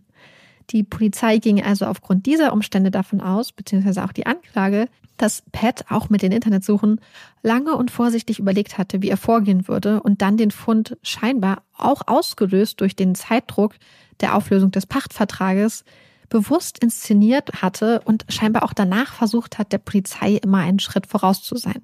So, und jetzt gucken wir uns an, was die Verteidigung hat. Und ihr merkt es vielleicht schon. Die Verteidigung hat nämlich eigentlich gar kein so schweres Spiel, denn es gibt keine Beweise für Pets Täterschaft, keine DNA, keine Fingerabdrücke und auch keine direkten Zeugen oder Zeuginnen. Und die Verteidigung erinnert auch daran, dass laut dem gerichtsmedizinischen Gutachten auch ein Verkehrsunfall für Bobbys Verletzung verantwortlich sein könnte und deutet mehrmals subtil an, dass vielleicht ja auch Marys Sohn, der damals erst elf Jahre alt war, Bobby überfahren haben könnte. Zudem kritisieren sie, dass Marys Haus nach Bobbys Verschwinden nicht richtig durchsucht wurde und weisen auf den Fund von Blutspritzern in ihrem Haus hin. Ein Hinweis, der sich jedoch später als falsch herausstellt. Denn bei genauerer Analyse hatten sich die vermeintlichen Blutspritzer, die man gefunden hatte, als Fliegenhaufen herausgestellt. Insgesamt sei alles jedoch nur eine große Spekulation, seien alles nur wilde Theorien. Und der Verteidiger malt ein schönes Bild. Er sagt, dass die Anklage die Jury mit auf eine Reise nehmen würde. Sie sollen quasi in einen Zug steigen, der an dem Bahnhof namens Unschuldig steht und dann weiterfahren in Richtung des Bahnhofs mit dem Namen Schuldig. Der Kraftstoff, mit dem der Zug betrieben wird, heißt Beweise. Und die Anklage habe einfach nicht genug von diesem Kraftstoff, um die Jury bis zum Bahnhof schuldig zu bringen. Am 23. April wird die Jury schließlich in die Besprechung geschickt. Die Tage vergehen. Erst am 1. Mai gibt es schließlich eine Entscheidung. Die Jury befindet Pat Quirk des Mordes an Bobby Ryan für schuldig. Pat Quirk wird zu lebenslanger Haft verurteilt. Für Michelle, Robert und Bobbys Angehörige ist es ein unglaublicher Moment, dem sie fast ein Jahrzehnt lang entgegengefiebert hatten. In ihrer Trauerrede hatte Michelle um Gerechtigkeit gebeten und jetzt hatten sie ihr Urteil. Die Geschichte ist damit jedoch noch nicht zu Ende. Pat Quirk legt nämlich einen Appeal ein beim Court of Appeal. 52 Gründe nennt sein Team in dem Appeal, doch das Gericht gibt dem nicht statt. Allerdings hatte letztes Jahr im April der Supreme Court von Irland eine weitere Revision zugelassen, da es zwei Punkte in dem Appeal gab, die von hoher Bedeutung für die Öffentlichkeit seien. Zum ersten geht es um die Sicherstellung und Durchsuchung des Computers. Das soll nicht hinreichend im Durchsuchungsbeschluss dargelegt worden sein. Man hätte explizit erwähnen und begründen müssen, warum man den PC quasi als Tor zum Internet durchsuchen und beschlagnahmen wollte. Das Court of Appeal, also die erste Instanz, hatte gesagt, dass das zwar suboptimal sei, dass es aber trotzdem zulässig gewesen sei. Der Supreme Court von Irland hat jetzt jedoch entschieden, dass die Beschlagnahmung des PCs aufgrund des mangelhaften Durchsuchungsbeschlusses oder der mangelhaften Formulierung nicht rechtens war, also rechtswidrig, welche Folgen das haben wird, wissen wir aktuell nicht. Es gab übrigens auch noch einen zweiten Punkt, und zwar ging es darum, ob die Verteidigung verpflichtet gewesen wäre, einen bestimmten Zeugen aufzurufen, um eine Meinungsverschiedenheit quasi zu einem bestimmten Thema. Es ging um die Tatsache, ob die Verletzung, die Bobby Ryan erfahren hat, durch einen Angriff, einen tätlichen Angriff oder einen ähm, Zusammenstoß mit einem Auto entstanden sind, ob sie da zwei Experten hätten aufrufen müssen oder ob es gereicht hat, dass sie quasi von ihrem Ermessen Gebrauch gemacht haben und sich für einen entschieden haben. In diesem Fall hat der Supreme Court gesagt, dass das so okay war. Das heißt, aktuell warten wir auf die Entscheidung des Supreme Courts, was es bedeutet, dass diese Sicherstellung bzw. Beschlagnahmung und Durchsuchung von Pets PC für den Fall und seine Verurteilung weiterhin bedeutet. Das ist ja sehr spannend. Also, dass wir jetzt noch so ein bisschen, was heißt im Ungewissen sind. Im Ende, im Endeffekt kann es viel bedeuten, aber vielleicht auch nicht. Weil die Frage, die man sich natürlich stellen muss, ist der mhm. Punkt, dem Sie zugestimmt haben, der PC und was man darauf gefunden hat, müsste man jetzt einen Schritt weitergehen und sagen, okay, was wäre, wenn der Prozess ohne diese Info stattgefunden hätte? So ist es etwas, was ja. den Fall halt so krass beeinflusst hat, und wahrscheinlich mhm. ist das auch die Frage, die jetzt eine Rolle spielt. Also was glauben ja. wir, brauchen wir jetzt einen neuen Prozess ohne PC, um das durchzuspielen? Oder ja. können wir Schlussfolgern, okay, wenn wir das rausnehmen, dann wäre eine Jury trotzdem in der Lage gewesen mhm. zu verurteilen? Ja, das ist so eine Sache, die wir schon ein paar Mal auch angesprochen hatten in anderen Fällen. So, was ist, wenn quasi die Art, wie ein Beweismittel erlangt ist, rechtswidrig mhm. war? Ich ja. glaube, das ist noch ganz wichtig im Kopf zu behalten, dass die Beweise, die gefunden wurden und so, das wird nicht gezweifelt, ob die jetzt richtig waren oder so. Also er hat diese ganzen Suchen getätigt. Es geht wirklich um die Frage, ob eine Polizei so einen krassen Grundrechtseingriff vornehmen darf, mhm. ohne da spezifisch darauf hinzuweisen. Ja, und ich glaube, das ist ja auch super, super wichtig, dass man sich sowas anschaut und wenn das tatsächlich nicht mit rechten Dingen mhm. zugegangen ist und wenn da Experten und Expertinnen befunden haben, dass es hätte spezifisch aufgeführt werden sollen, dann ist es ja super wichtig, dass das auch berücksichtigt wird. Und die Sache ist die, wenn es einmal geklärt ist, dann wissen das im Idealfall ja auch dann handelnde Polizisten und Polizistinnen und können sich dann danach richten, beziehungsweise vor allem Richter und Richterinnen wissen das und können dann ja vielleicht im, Nach im Zweifelsfall auch nachfragen, mhm. damit diese Sachen halt einfach richtig gehandelt werden, weil es geht hier natürlich um ganz, ganz hohe Rechtsgüter. Ja. Und da ist es total wichtig, dass ähm, Gerichte wachsam sind, dass Menschenrechte gewahrt, Menschen- und Bürgerrechte, Grundrechte gewahrt werden. Mhm. Ja, also ich bin total gespannt. Wir werden euch updaten. Wir werden euch auf dem Laufenden halten. Wahrscheinlich gibt es dann einen Follow-up Friday, wenn die Entscheidung getroffen ist. Ich bin da, ich finde das auch mega spannend, weil ich also ich weiß gar nicht, wie man das jetzt einschätzen würde, weil es ist ja schon, mhm. also es ist ja ein Indizienprozess, wir haben ja keine Beweise. Das ja. heißt, da kann schon jedes Indiz auch wichtig sein, theoretisch. Ich glaube ganz ehrlich, ich glaube, dass diese Suchen nach mhm. Verwesung des Körpers und so eingegliedert in den zeitlichen Ablauf. Ja. Und dann auch diese komische Situation mit dem Fund der Leiche, der ja auf so vielen Ebenen für viele Menschen keinen Sinn ergibt. Ja. Dass das ausschlaggebend war. Ja, so. Es, mm. ich glaube, dass der Fund der Leiche an sich auch schon, dass das vielleicht auch schon stark gewesen wäre. Ja. Aber ich kann mir vorstellen, dass diese Suche vielleicht das bisschen ist, was Leute den letzten Push gibt, die vielleicht auf der Kippe stehen zwischen guilty und not guilty. Und vielleicht weniger auch nur die Suche als die Suche in Kombination mit dem, was er gesagt hat und sein Erklärungsversuch. Das war auch ganz eine Sache, die ganz viele Leute total schockiert hat, dass er versucht hat, seinen toten Sohn zu benutzen, um um sich da rauszureden und zu sagen, na ja, also ich war halt ein trauernder Vater. Das hat er so impliziert. Mhm. Und es war so ganz interessant. Ich komme ja kurz zu meiner Quelle. Und zwar ist es ein, also beziehungsweise zu meiner Hauptquelle, das ist ein Buch namens The Murder of Mr. Moonlight von Catherine Fagan. Und da hat sie das auch so ganz interessant aufgebreitet, wie die ähm, Gardy zu vorgegangen sind. Es kamen immer mehr Sachen raus und er hat immer versucht, eine Erklärung zu finden, aber es kam immer noch eine Sache mehr, für die er dann keine Erklärung hatte. Und das fand ich ganz interessant. Es gibt auch noch ganz viele kleine Punkte, die ich jetzt gar nicht so genau angesprochen hatte. Zum Beispiel dieser, dieser Tank, dieses Tankgefährt, den er sich gekauft hatte, um das Wasser da abzupumpen, um die Gülle zu mischen, anzumischen, um sie auf dem Feld zu verteilen, hatte er erst ein paar Tage vorher gekauft. So ein Gerät brauchte er auf seinem Hof, wo das alles anders gelaufen ist, gar nicht. Mhm. Und dann haben sie sich auch die Frage gestellt, warum kaufst du extra für so viel Geld so ein Ding, wenn du es für dich nicht brauchst und weißt, dass du hier in zwei Monaten nicht mehr auf dem Hof bist, zum Beispiel. Ja. Also da waren ganz viele kleine und große Sachen. Oder zum Beispiel, ich habe ja auch gesagt, dass er versucht hat, beziehungsweise dass man sagt, dass er versucht hat, so Zeugen zu beeinflussen. Und das war zum Beispiel, indem er dann so gesagt hat, ach ja, kannst du dich hier dran erinnern, dass du mich da gesehen hast und so. Und er hatte zum Beispiel als Alibi für den Tag gesagt, dass ein Freund seiner Söhne da gewesen wäre, der so immer auf dem Hof ausgeholfen hat. Aber der meint, er weiß gar nicht, ob er überhaupt auf dem Hof irgendwie war. Geschweige mhm. denn, ob er Pat gesehen hat. Aber er glaubt, dass er gar nicht an dem Tag da war, tatsächlich. Ja, die Sache ist, ich hatte das schon, während Marike den Fall vorgetragen hat, gesagt, weil für mich wenn ich sowas höre, so wie er sich verhalten hat, was er gesagt hat, er hat sich ja die Indizien eigentlich selber eingebrockt die dann gegen ihn am Ende vorgebracht wurden, ja. weil er irgendwas inszenieren wollte. Und ich bleib mal bei der Version der Anklage, dass das alles inszeniert war.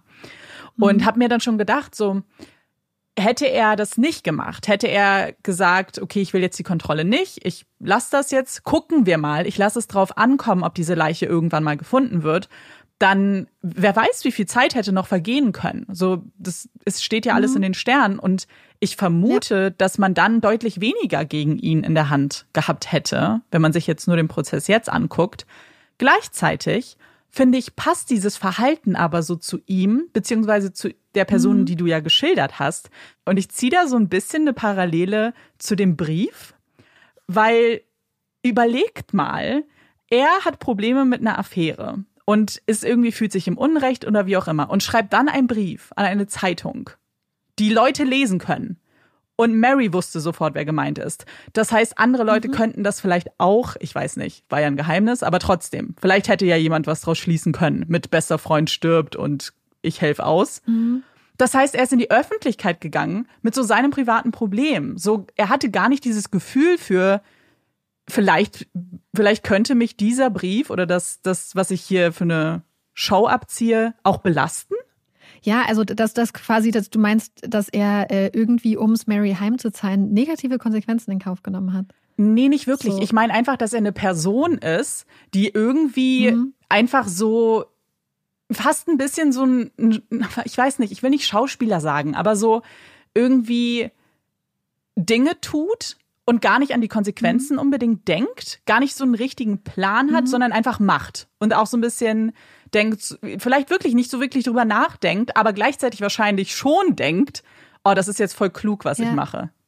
So nur. Ja, vielleicht so eine Mischung aus dem Gefühl, dass er halt so super smart ist. Ja, dass genau. Er schon sehr, sehr viel plant, mhm. aber ähm, irgendwie sich vielleicht selbst überschätzt. Ja, seine genau. Fähigkeiten äh, überschätzt. Ja, das Interessante ist, ähm, wie sage ich das jetzt? Pat hatte bei seinem Brief eventuell auch einen Vorbild in der eigenen Familie, was diese Art der ähm, mm, dieser Hilfesuche angeht. Denn er hatte eine Zeit lang Probleme mit seiner Mutter. Es ging um, was ihr quasi zusteht. Auf dem Hof wird das mit der Hofnachfolge ja immer so ein bisschen, gibt es bestimmte Möglichkeiten, Sachen zu regeln. Und er hatte das nicht so gemacht, wie er das eigentlich mit seiner Mutter abgesprochen hatte. Und sie hatte sich total von ihrem Sohn im Stich gelassen gefühlt. Und darauf hatte sie dann bei der örtlichen Radiostation angerufen und hatte dort in einer Sendung über ihr Problem mit ihrem Sohn, der sich nicht an die Abmachung hält, geredet. Mhm. Was für Pat damals ganz schlimm war. Verständlich. Aber ich finde es so interessant, dass er damals so ein riesiges Problem hat, aber dann eigentlich eine ganz ähnliche Sache macht, nur natürlich anonym, ähm, in Bezug auf Mary. Ja. Und ich frage mich auch, ob er wirklich gedacht hatte, dass wenn er da an diese Dear Patricia schreibt, dass er dann voll das Mitleid bekommt und, und dass Mary irgendwie vielleicht verteufelt wird.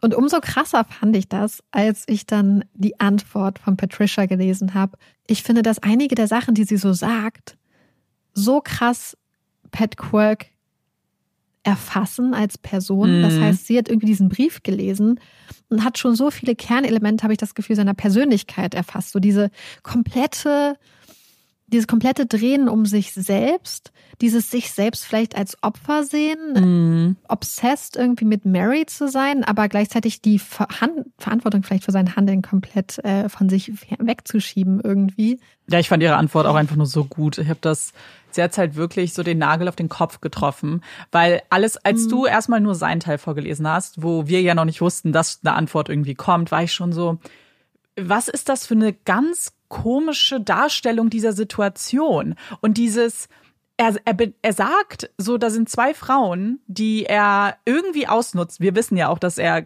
Mary auch noch in anderer Hinsicht ausgenutzt hat, was so finanzielle Sachen angeht. Dann seine Ehefrau, die einfach betrügt. Und am Ende stellt er aber die Frage, oh, wie, wie, wie geht's mir besser? So, wie, was, ja. in was für einem, Le also, in welcher Realität lebst du, dass das so deine Schlussfolgerung ist? Du verletzt irgendwie Leute mhm. und du denkst trotzdem, das ist ja genauso wie, genau das, was Patricia gesagt hat. So, du denkst wirklich, du bist jetzt das Opfer, du schwimmst in deinem Mitleid, ja. Selbstmitleid und da ist, es schrie ja Mimimi die ganze Zeit. Passend dazu gibt es eine Sache, die mir gestern Nacht noch vom Schlafengehen in den Kopf geschossen ist. Und zwar Imeldas Verhalten. Hm. Als Imelda rausfindet, dass Mary und Pat eine Affäre haben, bricht sie ja komplett den Kontakt zu Mary dann ab Mhm. Und äh, übrigens, wie Mary das gemacht hat, sie hat Imelda eine Karte geschickt, auf der irgendwie sorry oder I'm sorry stand. Mhm. Und daraufhin musste Pat ihr das dann irgendwie so ein bisschen beichten. Ist aber immer an der Seite von Pat geblieben und hat auch die ganze Zeit stand sie bei Pat an der Seite, hat ihn jeden Tag zum Prozess begleitet, ist jeden Tag mit ihm spazieren gegangen im Dorf. Also sie war immer an seiner Seite und hat auch danach, habe ich in Zeitungsartikeln gelesen, hat, äh, hat sie immer gesagt, dass das hier ein kompletter Justizskandal ist, dass Pat unschuldig ist, dass äh, andere Leute verantwortlich sind mhm. und ähm, war so komplett bei ihm. Und dann habe ich aber überlegt, ob sie nicht einfach noch viel mehr als Mary jahrzehntelang von Pat Quirk manipuliert wurde. Mhm. So, also zum einen gibt es halt diesen Aspekt, dass die Imelda ist ja eine geborene Lowry, also sie war ja die Schwester von Martin, dem Ehemann von Mary. Und in der ganzen Familie war es wohl so, ey, wenn man Probleme hat, macht man die mit sich selbst aus und Familie bleibt zusammen. Man löst Probleme in der Familie, man holt nicht, man wäscht seine dreckige Wäsche halt nicht vor dem ganzen Dorf. Und ich glaube, das ist die eine Sache. Aber ich habe auch das Gefühl, beziehungsweise ich kann es mir wirklich gut vorstellen, dass Pat Quirk, der ja ein super wenn man das so sieht, ein extrem gewiefter Manipulator war, vielleicht auch Imelda manipuliert hat. Und dass Imelda ja auch noch mehr zu verlieren hatte, nämlich ihren Mann und alles. Und dass es für sie vielleicht einfacher war, diesen Manipulationen dann auch zu glauben und auch weiterhin zu glauben, dass ihr mhm. Mann unschuldig ist, weil sonst vielleicht ihr ganzes Leben und ihr ganzes Weltbild noch mehr zusammengebrochen wäre. Ja, mich überrascht es wenig, muss ich tatsächlich sagen, weil ich habe das Gefühl, mhm. dieses Szenario sieht man eigentlich häufiger, nicht nur was True Crime angeht, sondern auch wirklich ja. im Leben, weil genau wie du sagst, man sich entscheidet, etwas zu glauben, was für einen selbst die wenigsten Konsequenzen vielleicht auch hervorbringen würde. Weil wenn sie das akzeptieren würde, wenn sie akzeptieren würde, okay, dieser Mann ist einfach ein Arsch. So, der betrügt mich, manipuliert mich. So, äh, äh, vielleicht hätte sie diesen Dear Patricia Brief mal lesen sollen, aber okay.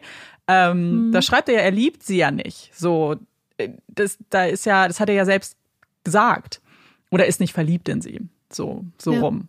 Und dass es dann natürlich einfacher ist, weiter in dem zu bleiben, was man selbst sich aufgebaut hat, als Realität und das zu glauben, weil das weniger Veränderung ja auch für dich bedeutet. Mhm.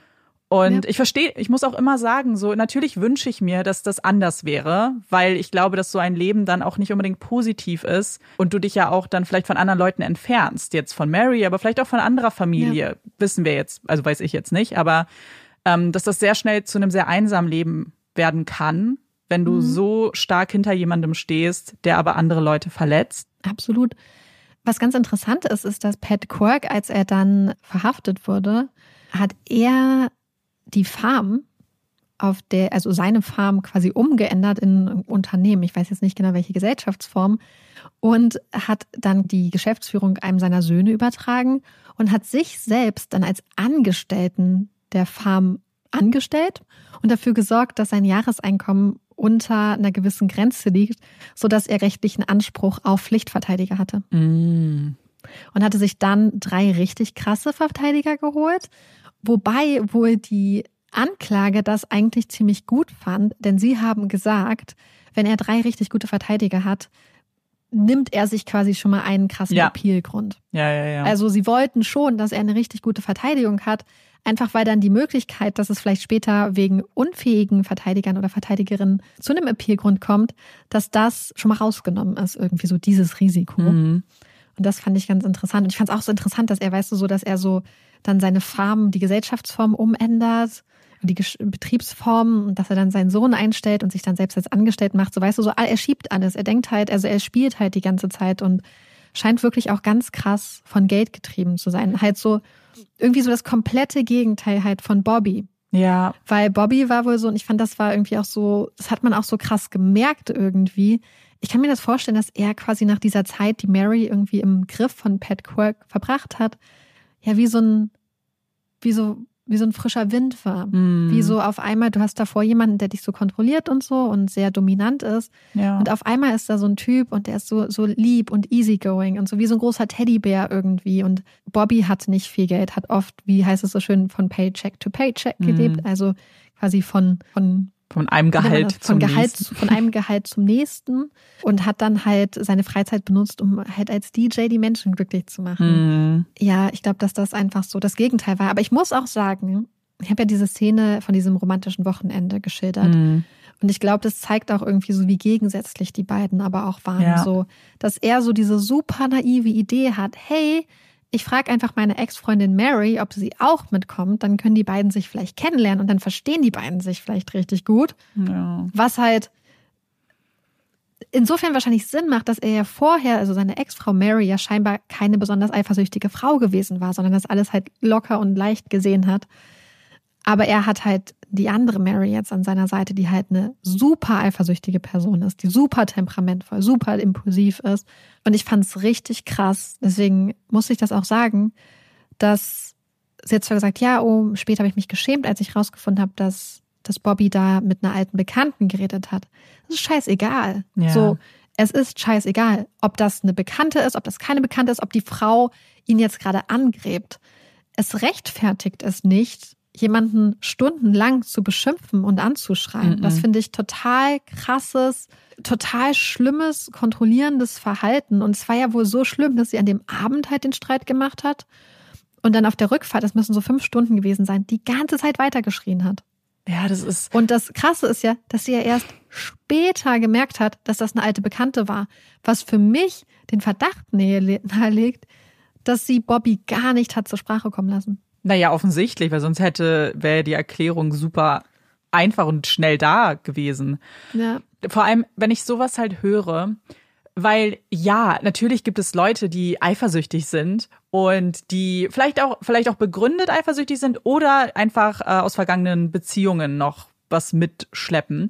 Aber das ist halt ein You-Problem. So, das ist halt ihr Problem. Ja. So, sie ist eifersüchtig und muss damit klarkommen oder eine Lösung finden oder einen Umgang damit finden oder es kommunizieren, ohne dass Dritte irgendwie darunter leiden müssen. Und das ist ja vielleicht ein kurzer Streit oder so wäre ja auch nochmal eine Sache. Aber sie hatte sich ja scheinbar gar nicht unter Kontrolle, weil irgendwann ist es ja auch zu, mhm. zu komplett ohne, ohne jegliches Maß. So, das ist ja völlig übertrieben. Ja, ja ich fand das auch ganz, ganz beunruhigend tatsächlich und konnte dann total verstehen, dass Michelle gesagt hat, so, nee, mhm. Papa, trendig. Sie hat gesagt, habe ich, sie soll ihm quasi den, er soll ihr den P45 geben, quasi. Das ist so ein Zettel, den Arbeitgeber ihren Arbeitnehmern nach der Beendigung des Arbeitsverhältnisses mhm. ausstellen. Also er sollte ihr kündigen. Mhm. Es gibt übrigens noch, äh, bevor ich es vergesse, ich habe es jetzt schon fast vergessen, zwei Aspekte, die ich noch krass fand. Pat Quirk hat nämlich unter anderem Aufnahmen, Tonaufnahmen angefertigt von Mary und ihrem neuen Freund. Oh Eine davon wurde sogar im Gericht dann vorgespielt. Andere wurden nicht zugelassen, weil die Richterin gesagt hat, dass sie die Jury zu sehr negativ beeinflussen würden in Bezug auf Pat, mhm. ohne vielleicht die Sache voranzubringen. Das ist das eine. Und es gibt auch noch die, den Verdacht, dass Pat Quirk auch den Pass geklaut hat mhm. von Mary. Die wollte nämlich zusammen mit ihren Kindern auf eine Familienfeier fliegen. Und am Abend vorher war war noch eine Veranstaltung bei denen. Und am nächsten Tag, als sie dann los wollten, also sie hatte ganzen Pässe auf den Tisch gelegt, alles so vorbereitet, damit sie dann am nächsten Tag fahren können. Und am nächsten Tag hat ein Pass gefehlt. Und sie meinte, sie wollte schon mit den Kindern schimpfen, bis sie gemerkt hat, dass es ihr eigener Pass war, der gefehlt hat. Und sie hat natürlich dann den Verdacht gehabt, dass es Pat Quirk war. hat ihn damit konfrontiert. Er hat nur gesagt, ja klar, den habe ich genommen und weiterverkauft. Also seine Aussage war, ja, das habe ich gesagt, das ist halt Ironie. Hm. Finde ich gar nicht mal so abwegig. Man weiß es halt nicht. Es ist halt nicht ja. bewiesen, ob er es war oder nicht. Ich kann es mir gut vorstellen bei dem Verhalten, das er an den Tag gelegt hat. Ich meine, wir müssen uns mal überlegen. Die Alarmanlage, bevor Mary diese Kameras hat installieren lassen, ist 17 Mal ausgelöst worden. Ja, ist so krass. Das heißt, es ist durchaus möglich, dass Pat Quirk 17 Mal versucht hat, in ihr Haus zu kommen und komische Sachen zu machen. Das ist. Ja. Man muss mal kurz auch laut aussprechen, dass das ein Mann ist, der verheiratet ist, der auch zu dieser Familie also es ist ja, das kommt ja noch mhm. on top, ne, dass die ja auch irgendwie alle familiär verbunden sind und beste Freundschaften und Verwandtschaften etc und eine Affäre hatte und danach denkt, er hat so krasse Besitzansprüche an Mary, mhm. an die Farm, an das Geld, an alles, dass er, also ich, das ist ja, da weiß ich nicht, sprachlos. Ja. Ich bin auf jeden Fall sehr gespannt, was der Appeal beziehungsweise die Entscheidung des Supreme Courts jetzt äh, sein wird und hoffe total für Michelle und Robert und all die ganzen Angehörigen von Bobby beziehungsweise Mr. Moonlight, dass, dass ihre Welt nicht nochmal komplett auf den Kopf stellt. Ja. Dass was auch immer die Entscheidung ist und was auch immer am Schluss irgendwie dabei rauskommt, dass es halt für die Angehörigen nicht nochmal ein komplett traumatisierender Prozess wird. Das ist, glaube ich, so meine so, ich finde es ganz, ganz wichtig, dass ähm, solche Fragen richtig geklärt werden, mhm. offensichtlich. Gleichzeitig muss man halt sehen, dass das jetzt halt für die Angehörigen halt ganz, ganz, ganz schwer sein könnte und dass die wahrscheinlich alle gerade zittern. Naja, klar. Richtig total. dolle zittern. Naja, weil du ja eh schon, wie du ja auch gesagt hast, es ja eh schon so ein langer Prozess war. Das heißt, es wäre absehbar, wenn man das nochmal durchspielen müsste, dann wird es halt auch wieder lang. Man weiß halt nicht, was der Supreme Court entscheidet. Wie gesagt, wir werden es euch auf jeden Fall mitteilen. Ja, ich bin sehr gespannt. Danke, dass du uns den Fall mitgebracht hast. Ich bin auch sehr gespannt auf eure Gedanken. Und damit wir jetzt aber ein kleines bisschen durchatmen können, kommt hier unsere Puppy Break. Yay. Unseren Tierfakt, den wir jetzt gleich besprechen werden, haben uns ganz, ganz viele von euch zugeschickt. Marike oh, weiß jetzt wahrscheinlich, worum es geht. Ja. Es, ich fand es total toll. Ich musste es einfach ansprechen, weil ich es sehr, sehr niedlich fand.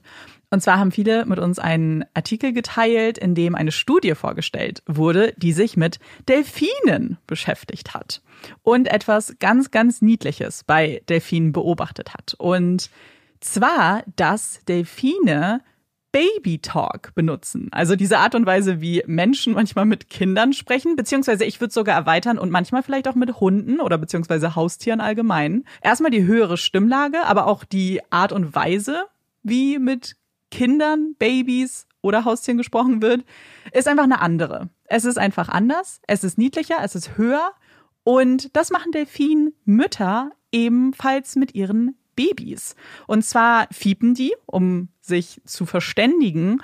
Und man hat beobachtet, dass die Frequenz dieses Piepens höher ist, wenn sie eben mit ihren Babys kommunizieren, als wenn sie mit ihren anderen Artgenossen kommunizieren. Die Autoren der Studie gehen davon aus, dass die Mütter das machen, um A, die Aufmerksamkeit ihrer Babys zu erhöhen, aber auch eine emotionale Bindung zu schaffen und, und das ist auch bei Menschen so, das Lernen von Sprache, in dem Fall dem Piepen, beizubringen, beziehungsweise es leichter zu machen. Ich finde diesen Fakt so unglaublich niedlich. Mm. So unglaublich niedlich. Ich kann es kaum in Worte fassen. Ich auch. So ich auch. Ich, das ist so süß. Ich finde es auch super, super süß. Und Olaf guckt mich gerade ganz niedlich an. Machst du gleich einen Baby-Talk mit ihm? Ja. Danke auf jeden Fall für all die, die uns das zugeschickt haben. Wenn ihr sowas Tolles seht, dann immer her damit. Wir freuen uns da immer sehr, sehr, sehr drüber. Und damit kommen wir zu unseren Empfehlungen. Hast du eine Empfehlung für uns? Ja, ich habe eine Empfehlung für ein Buch, was ich vor einiger Zeit gelesen habe und was mich, wo ich irgendwie das, was ich total gerne nochmal lesen würde. Also ich werde es nicht nochmal noch mal lesen, aber es ist irgendwie so schön und hat mich irgendwie so berührt und irgendwie begleitet mich vom Gefühl her irgendwie immer noch.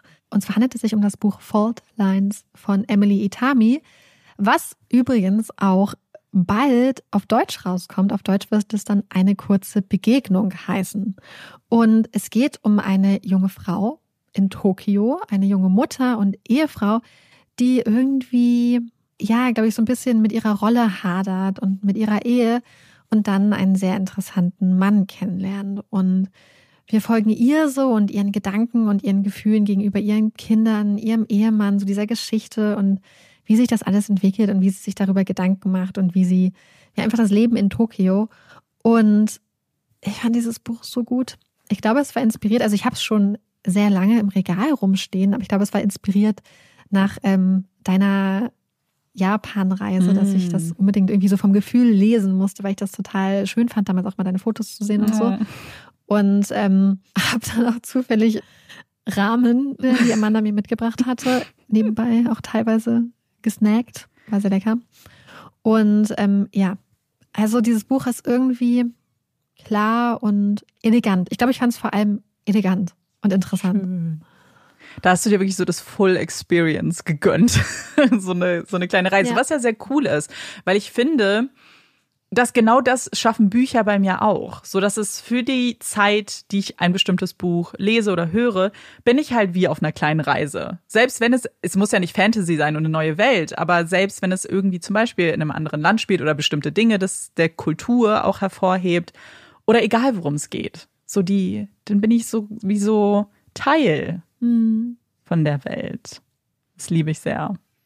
Meine Empfehlung führt uns theoretisch auch nach Japan, denn ich möchte ein Anime empfehlen, den ich auch in Japan angefangen habe. Das war nämlich auch sowas für mich. Ich, ich habe, das hatte ich schon bei meinem letzten Japan-Besuch, aber als ich da war, hatte ich halt so ein Bedürfnis, Anime zu gucken, weil es halt einfach, das ist irgendwie so ein ganz komisches Gefühl, etwas halt in, in Zeichentrick, in animiert zu sehen, was halt auch draußen ist, weil gerade wenn etwas in Tokio spielt, sieht es halt auch aus wie Tokio. Und irgendwie hatte ich total Lust, auch neue Anime auszuprobieren. Und ich dachte, ich teile jetzt mal einen mit euch, auf den ich gestoßen bin, der vielleicht auch ein bisschen was anderes ist. Wenn ihr einen Anime sucht, der einfach nur so Wohlfühl-Atmosphäre verbreitet, einfach, indem es ehrlich gesagt nicht mal so einen riesengroßen Plot, also so eine riesengroße Handlung gibt, sondern eigentlich nur die Charaktere begleitet und man nicht kämpft und all das, was oft in Anime passiert, dann ist das vielleicht was für euch. Und zwar geht es um Fruits Basket. Komischer Titel, muss ich tatsächlich sagen. Und er wird auch nur einmal in dieser Serie angesprochen. Und ich weiß nicht so ganz genau, ähm, warum das so wichtig ist. Aber es geht um unsere Protagonistin Toru, die ihre Mutter verloren hat und jetzt bei ihrem Großvater untergekommen ist, der aber wegzieht und eigentlich ist Toru dann obdachlos und wohnt in einem Zelt, bis sie auf einen Mitschüler trifft, der auf diesem Gelände, wo sie ihr Zelt aufgebaut hat, lebt. Und diese Familie von dem Mitschüler, sein, seine anderen Familienmitglieder sind die Somas. Und die Somas gehören zum zu den Zodiacs, also zu den Tierkreiszeichen und jeder von diesen Familienmitgliedern ist einem bestimmten Tier zugeordnet. Und das Interessante an diesem Konzept dieser ganzen Serie oder des Animes ist, dass diese Familienmitglieder nicht von Personen des anderen Geschlechts umarmt werden dürfen, weil sonst verwandeln sie sich in das Tier. Also wenn sie die umarmt, dann wird er auf einmal zu einer Ratte oder zu einer Katze. Und das ist irgendwie so das Besondere an dieser Familie. Aber eigentlich geht's halt die ganze Zeit nur darum, wie sie so ihre persönlichen Struggles überwinden. Und man lernt die ganzen anderen Familienmitglieder kennen. Und irgendwas Böses ist auch noch im Hintergrund, aber noch weiß ich nicht genau was. Das finde ich hoffentlich noch raus. Aber ja, wenn ihr einen neuen Anime sucht, ich gucke meine übrigens immer auf Crunchyroll. Und dann ist das vielleicht was, was man ausprobieren kann. Das passt ja äh, super zum Thema ja. Japan. Ne? Schon ein bisschen. Ja. Für, für ein paar kleine Reisen. Genau. Im Alltag. Ach ja. Hast du einen Hot oder Cold Take? Ich habe ähm, einen Hot Cold Take, wo ich weiß, dass wir das unterschiedlich sehen, aber ich finde es so interessant. Okay. Haben wir neulich drüber geredet. Okay. Es geht wieder um Bücher. Okay. Book, Book Podcast ist back. Ja. Und zwar um ähm, Bücher, wo man mehrere Points of View mm, hat. Stimmt. Also mehrere, wie nennt man das? Erzählerperspektiven? Ja, Perspektiven. Erzählperspektiven. Und das finde ich grundsätzlich richtig gut. Six of Crows zum Beispiel hat ja viele mehr oder weniger Perspektiven, auch wenn es ja nicht aus der Ich-Perspektive irgendwie erzählt ist. Aber es gibt eine spezifische Situation, in der ich das überhaupt nicht fühle. Und ich weiß, dass es ganz vielen Leuten da gerade anders geht, weil ich fand nämlich total interessant deine Erklärung, weil die voll viel Sinn ergibt. Und dass ich wünschte, es wäre auch bei mir so. Aber ich fühle das voll anders. Also, ich mag es nämlich nicht im romantischen Kontext, wenn man beide Perspektiven sieht. Und es ist richtig schlimm, warum das so ist. Kannst du kurz erklären, warum du das in solchen Situationen manchmal gut findest? Also, ich mag generell unterschiedliche Perspektiven. Ich finde das tatsächlich sehr, sehr gut, aber auch in einem romantischen Kontext gerade gut, weil es für mich immer so eine so ein bisschen so eine Gewissheit bedeutet es beides aus der unterschiedlichen Sichtweise zu lesen, gerade wenn es so bestimmte, ich sage jetzt das englische Wort Tropes, ich weiß nicht genau, was das mhm. deutsche Äquivalent wäre, aber so bestimmte Stereotype von Beziehungen gibt, so oh, er ist der Bad Boy und gerade in diesem Szenario finde ich super wichtig zu sehen, dass er nicht wirklich ein Bad Boy ist, sondern man denkt von außen, er wäre das. Aber sobald ich in seiner Perspektive bin, höre ich dann, oh, er zweifelt auch und oh, er hat auch Probleme, aber er findet sie auch gut. Zum Beispiel ist jetzt nur ein bestimmte so mhm. Beispiele dafür. Und mir hilft das, dass ich halt dann weißt du, dass sie für mich reeller wirken und menschlicher mhm. und nicht so verkrampft stereotypisch, sondern ah, von außen ist er der Bad Boy, aber eigentlich hat er auch eine sanfte Seite. Und das ja. finde ich immer voll schön. Und ich wünschte, ich würde das auch so sehen, weil ich das für die angebrachte und gesunde Einstellung halte. Oh Gott. Und ich fühle mich richtig schlecht, das jetzt zu sagen, was ich sage. Weil ich mag diese Ungewissheit und ich mag dieses Stereotype in diesen Situationen manchmal so gerne und ich will gar keine Gewissheit haben. Und ich möchte, dass diese Leute auch gerne also, das hört sich jetzt richtig schlimm an.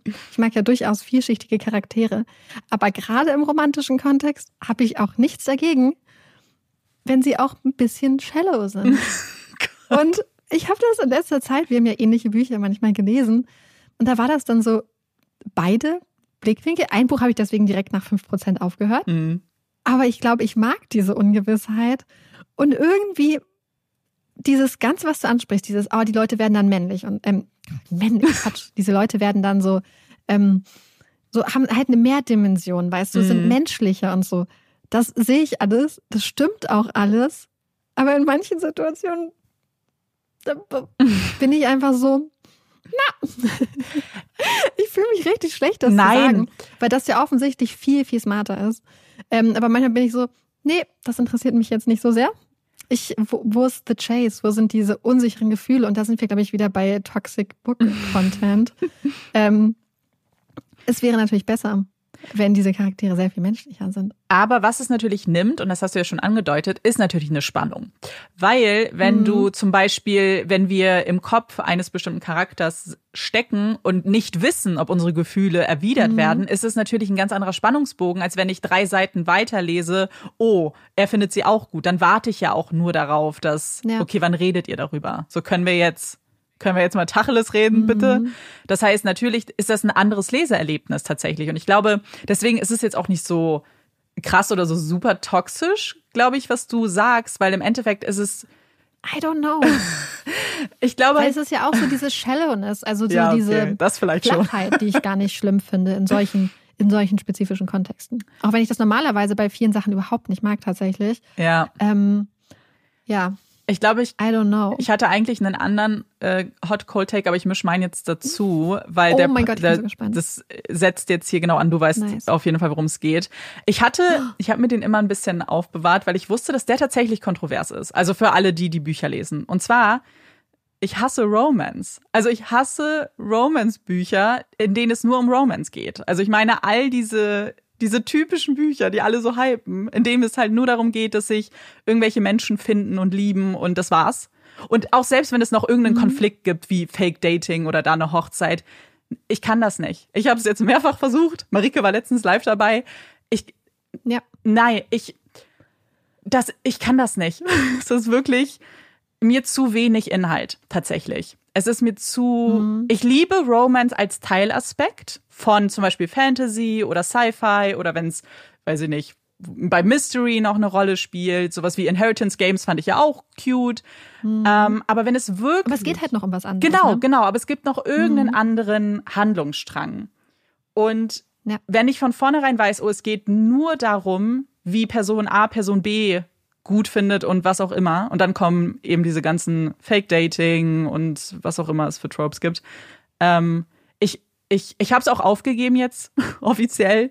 Ich dachte, oh, ich muss nur das richtige Buch finden, aber es, es, es tatsächlich stört es mich richtig. Es ist nicht nur, dass ich keinen Spaß daran habe, sondern hm. ich, ich wirklich, für mich ist das so, für mich persönlich ist es langweilig. Ich stimme dir auf der einen Seite total zu und auf der anderen Seite muss ich aber auch sagen, jein. Mhm. Weil, also, es gibt eine bestimmte Art von Lieder. Äh, oh mein Gott, vorbei. Also, es gibt so eine bestimmte Art von Buch, die ich ja total feiere. Das ist so eine Leidenschaft, die mich mit meiner Mom verbindet. Und zwar, das sind so richtig kitschige Liebesromane, mm. die im Idealfall irgendwo in England oder Irland oder Schottland oder so spielen. So hier Jenny Colgan, mhm. Sophie Kinsella und solche Sachen. Fühle ich voll. Allerdings, auch einer der Gründe, warum ich diese Bücher mag, ist die Tatsache, dass es halt das Setting gibt. So dieses, ah, dieses Leben auf dem, auf dem Dorf oder auf der fucking Insel oder irgendwo, mhm. wo es halt cozy ist. Weißt du, es ist so, das Dating ist die eine Sache, aber es ist vor allem, es sind Charaktere, es ist cozy, es ist nice. Das gefällt mir total gut. Das heißt, es geht, glaube ich, mir gar nicht so sehr um die Romance, es geht mir eher um dieses Gefühl, um die Atmosphäre der Bücher. Mhm. Romance Romance gerade dieses, was so super tropy ist. Nochmal so kurze Erklärung, wer das nicht weiß, Tropes sind quasi so, ja, so bestimmte wiederkehrende Stereotype oder Handlungsstränge mhm. oder Ideen. So zum Beispiel vom Feind zum Liebespaar, vom Freunden zum Liebespaar oder Freunde, dann Feinde. Ja. So all solche Sachen, die halt immer wieder quasi aufgewärmt werden. Und da fühle ich das voll, weil ich gibt so eine Autorin, die total gefeiert wird, dass sie so tolle Bücher schreibt und alle sagen immer so, oh, es ist so toll. Dann habe ich das angefangen und das war wirklich nur Romance. Und da hatte ich ja schon ein bisschen ein Problem, mhm. weil das irgendwie so vorhersehbar ja. war. Dadurch, dass es halt Romance ist, ist es vorhersehbar. Es war irgendwie so stereotyp, dass sogar ich war so, hey, das ist mir zu, zu mhm. flach. Das ist mir zu flach. Ähm, und da habe ich das auch nicht geführt. Und genau auch irgendwie aus diesen Gründen, dass mich nicht, dass ich nichts hatte, was mich gezogen hat in das Buch, dass es nichts gab, was ich rausfinden wollte, weil ich das Gefühl habe, dass der Ablauf so typisch ist. Ja, das ist es, genau. Und ich glaube, deswegen lesen es Leute auch gerne. Ich glaube, weil Leute wissen, was sie bekommen und ich kann voll und ganz nachvollziehen, warum es so eine große Zielgruppe gibt, die diese Bücher liebt. Hundertprozentig. Ich gehöre nicht dazu, weil ich, glaube ich, immer in Büchern was anderes suche. Weil sobald, zum Beispiel auch bei Thrillern, das ist jetzt ein anderes Thema, aber ich mag Thriller, die mich halt überraschen, bei denen ich nicht sehen kann, was passiert. Und diese Romance-Bücher mhm. sind ja so geschrieben, dass du eigentlich weißt, was passieren wird. Das heißt, von vornherein ja. ist das Konzept etwas, was ich eigentlich gar nicht so mag, sondern ich will halt irgendwie überrascht werden. Ich möchte einfach, ja, so nicht sofort ahnen, was passiert und das vorhersehen mhm. können. Und wir hatten, Marike und ich haben schon im Privaten, ich weiß nicht, ob wir es im Podcast auch schon mal besprochen haben, aber es gibt ja Leute, die eben wie Marike so ein bisschen für die Atmosphäre lesen oder Leute, die für die Handlung lesen. Und ich gehöre immer mehr zu den Leuten, die für Handlung lesen. Es gibt bestimmte Ausnahmen, wo ich auch, ähm, wo es vielleicht weniger Handlung dafür mehr Atmosphäre gibt. Aber am Ende des Tages wird mich immer ein Buch mit einer guten Handlung mehr überzeugen können als ein Buch mit einer guten Atmosphäre.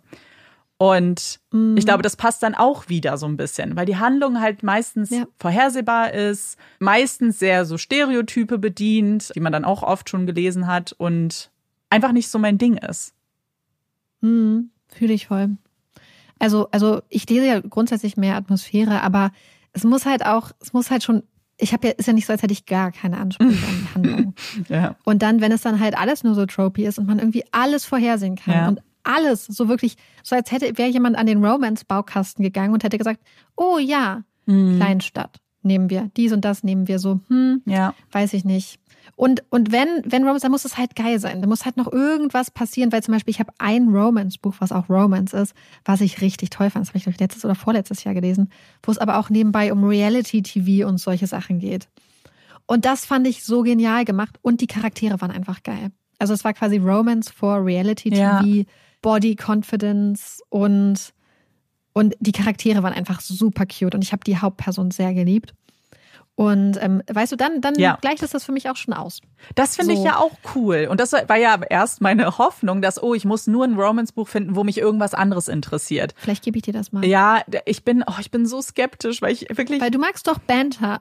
Und, Ja, ich mag- Und es ist halt Reality-TV und so. Und ich fand, es war, es hat mich, ja, es war irgendwie so ein, so ein nice. Ja. Es ist dünn, es ist dünn. Vielleicht muss ich Du gehst kein vielleicht muss ich es noch versuchen. Ich, ich, ich bin jetzt halt, weißt du warum? Weil ich mir so denke, ich habe halt andere Bücher, die ich halt vielleicht dann spannender finde und dann denke ich wirklich so ein bisschen so, aber vielleicht sollte ich einfach bei dem bleiben, von dem ich weiß, dass es mir gefällt. Mhm. Gleichzeitig denke ich aber, ich verschließe mich so einer großen Welt auch, wenn ich halt das nicht lese. Aber du hast es ja probiert. ja, Du hast es ja probiert. Ich habe es auch schon wirklich mehrfach So. probiert und ich war zum Teil halt dann auch wirklich sauer am Ende, weil ich einfach so enttäuscht war von mir, von dem Buch, von allem.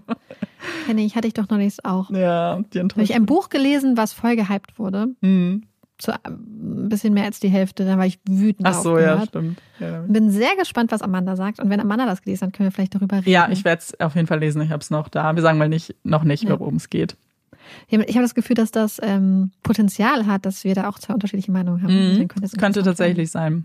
Und das ist ja das Coole an Büchern, weil es ist ja individuell. So wenn wenn ich sag, oh Romance finde ich zu, das ist ja nicht so, das ist ja für andere überhaupt gar kein Kriterium, sich Bücher auszusuchen. Und deswegen finde ich das auch so wichtig, das irgendwie noch mal kurz zu sagen. So Leute lieben ein Buch, ich find's doof und es sagt nichts. Also meine Meinung ist nicht mehr wert als die gute Meinung. So, es ist halt einfach eine Meinung. Und es Halt ist ja- Geschmack. Genau, voll. Es ist halt Geschmack, es ist ja auch gut.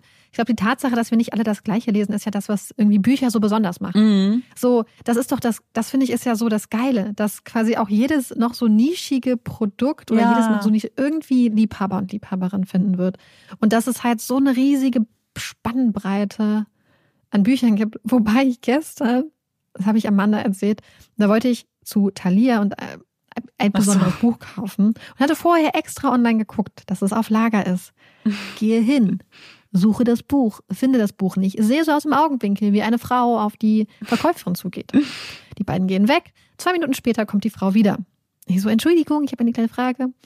Und dann frage ich sie und dann meint sie, oh, das Buch habe ich gerade verkauft. Und dann dachte so ich so, verrückt. wie groß ist die Wahrscheinlichkeit Ja. von hunderttausenden, keine Ahnung, zehntausenden Büchern, dass ausgerechnet in diesem Moment, wo ich da bin, zwei Minuten vor mir, in, vor meinen Augen, mir das Buch ge Und man muss wird. kurz dazu sagen, es war nicht Fourth Wing oder so, also irgendein Nee, beliebtes Buch, nischig. wo alle gerade irgendwie auf, äh, auf der Suche sind. Das wäre ja dann Ja. noch verständlich. Weil, weil als ich das erste Mal bei Thalia war, habe ich bestimmt drei äh, junge Frauen gesehen, die einfach zur Mitarbeiterin gegangen sind und nach Fourth Wing gefragt haben. Und ich war schon so, ich so, oh je, dieser Hype ist einfach so gigantisch. Ja, und damit wir jetzt vielleicht noch ein bisschen lesen können, das ist nämlich 22.41 Uhr, beziehungsweise das oder vielleicht noch mal eine Runde um den Block läuft, ähm, machen wir jetzt, würde ich sagen, wir packen ein Ja, und äh, wünschen euch einen tollen Montag, Dienstag, Mittwoch, wann auch immer die, die Folge hört. Und äh, ja, freuen uns auf nächste Woche. wir hoffen, euch hat diese Folge gefallen. Wir würden uns total freuen, wenn ihr uns beim nächsten Mal auch wieder zuhört. Ich bin Amanda Ich bin Marike. Und das war Poppies and Crime. Tschüss.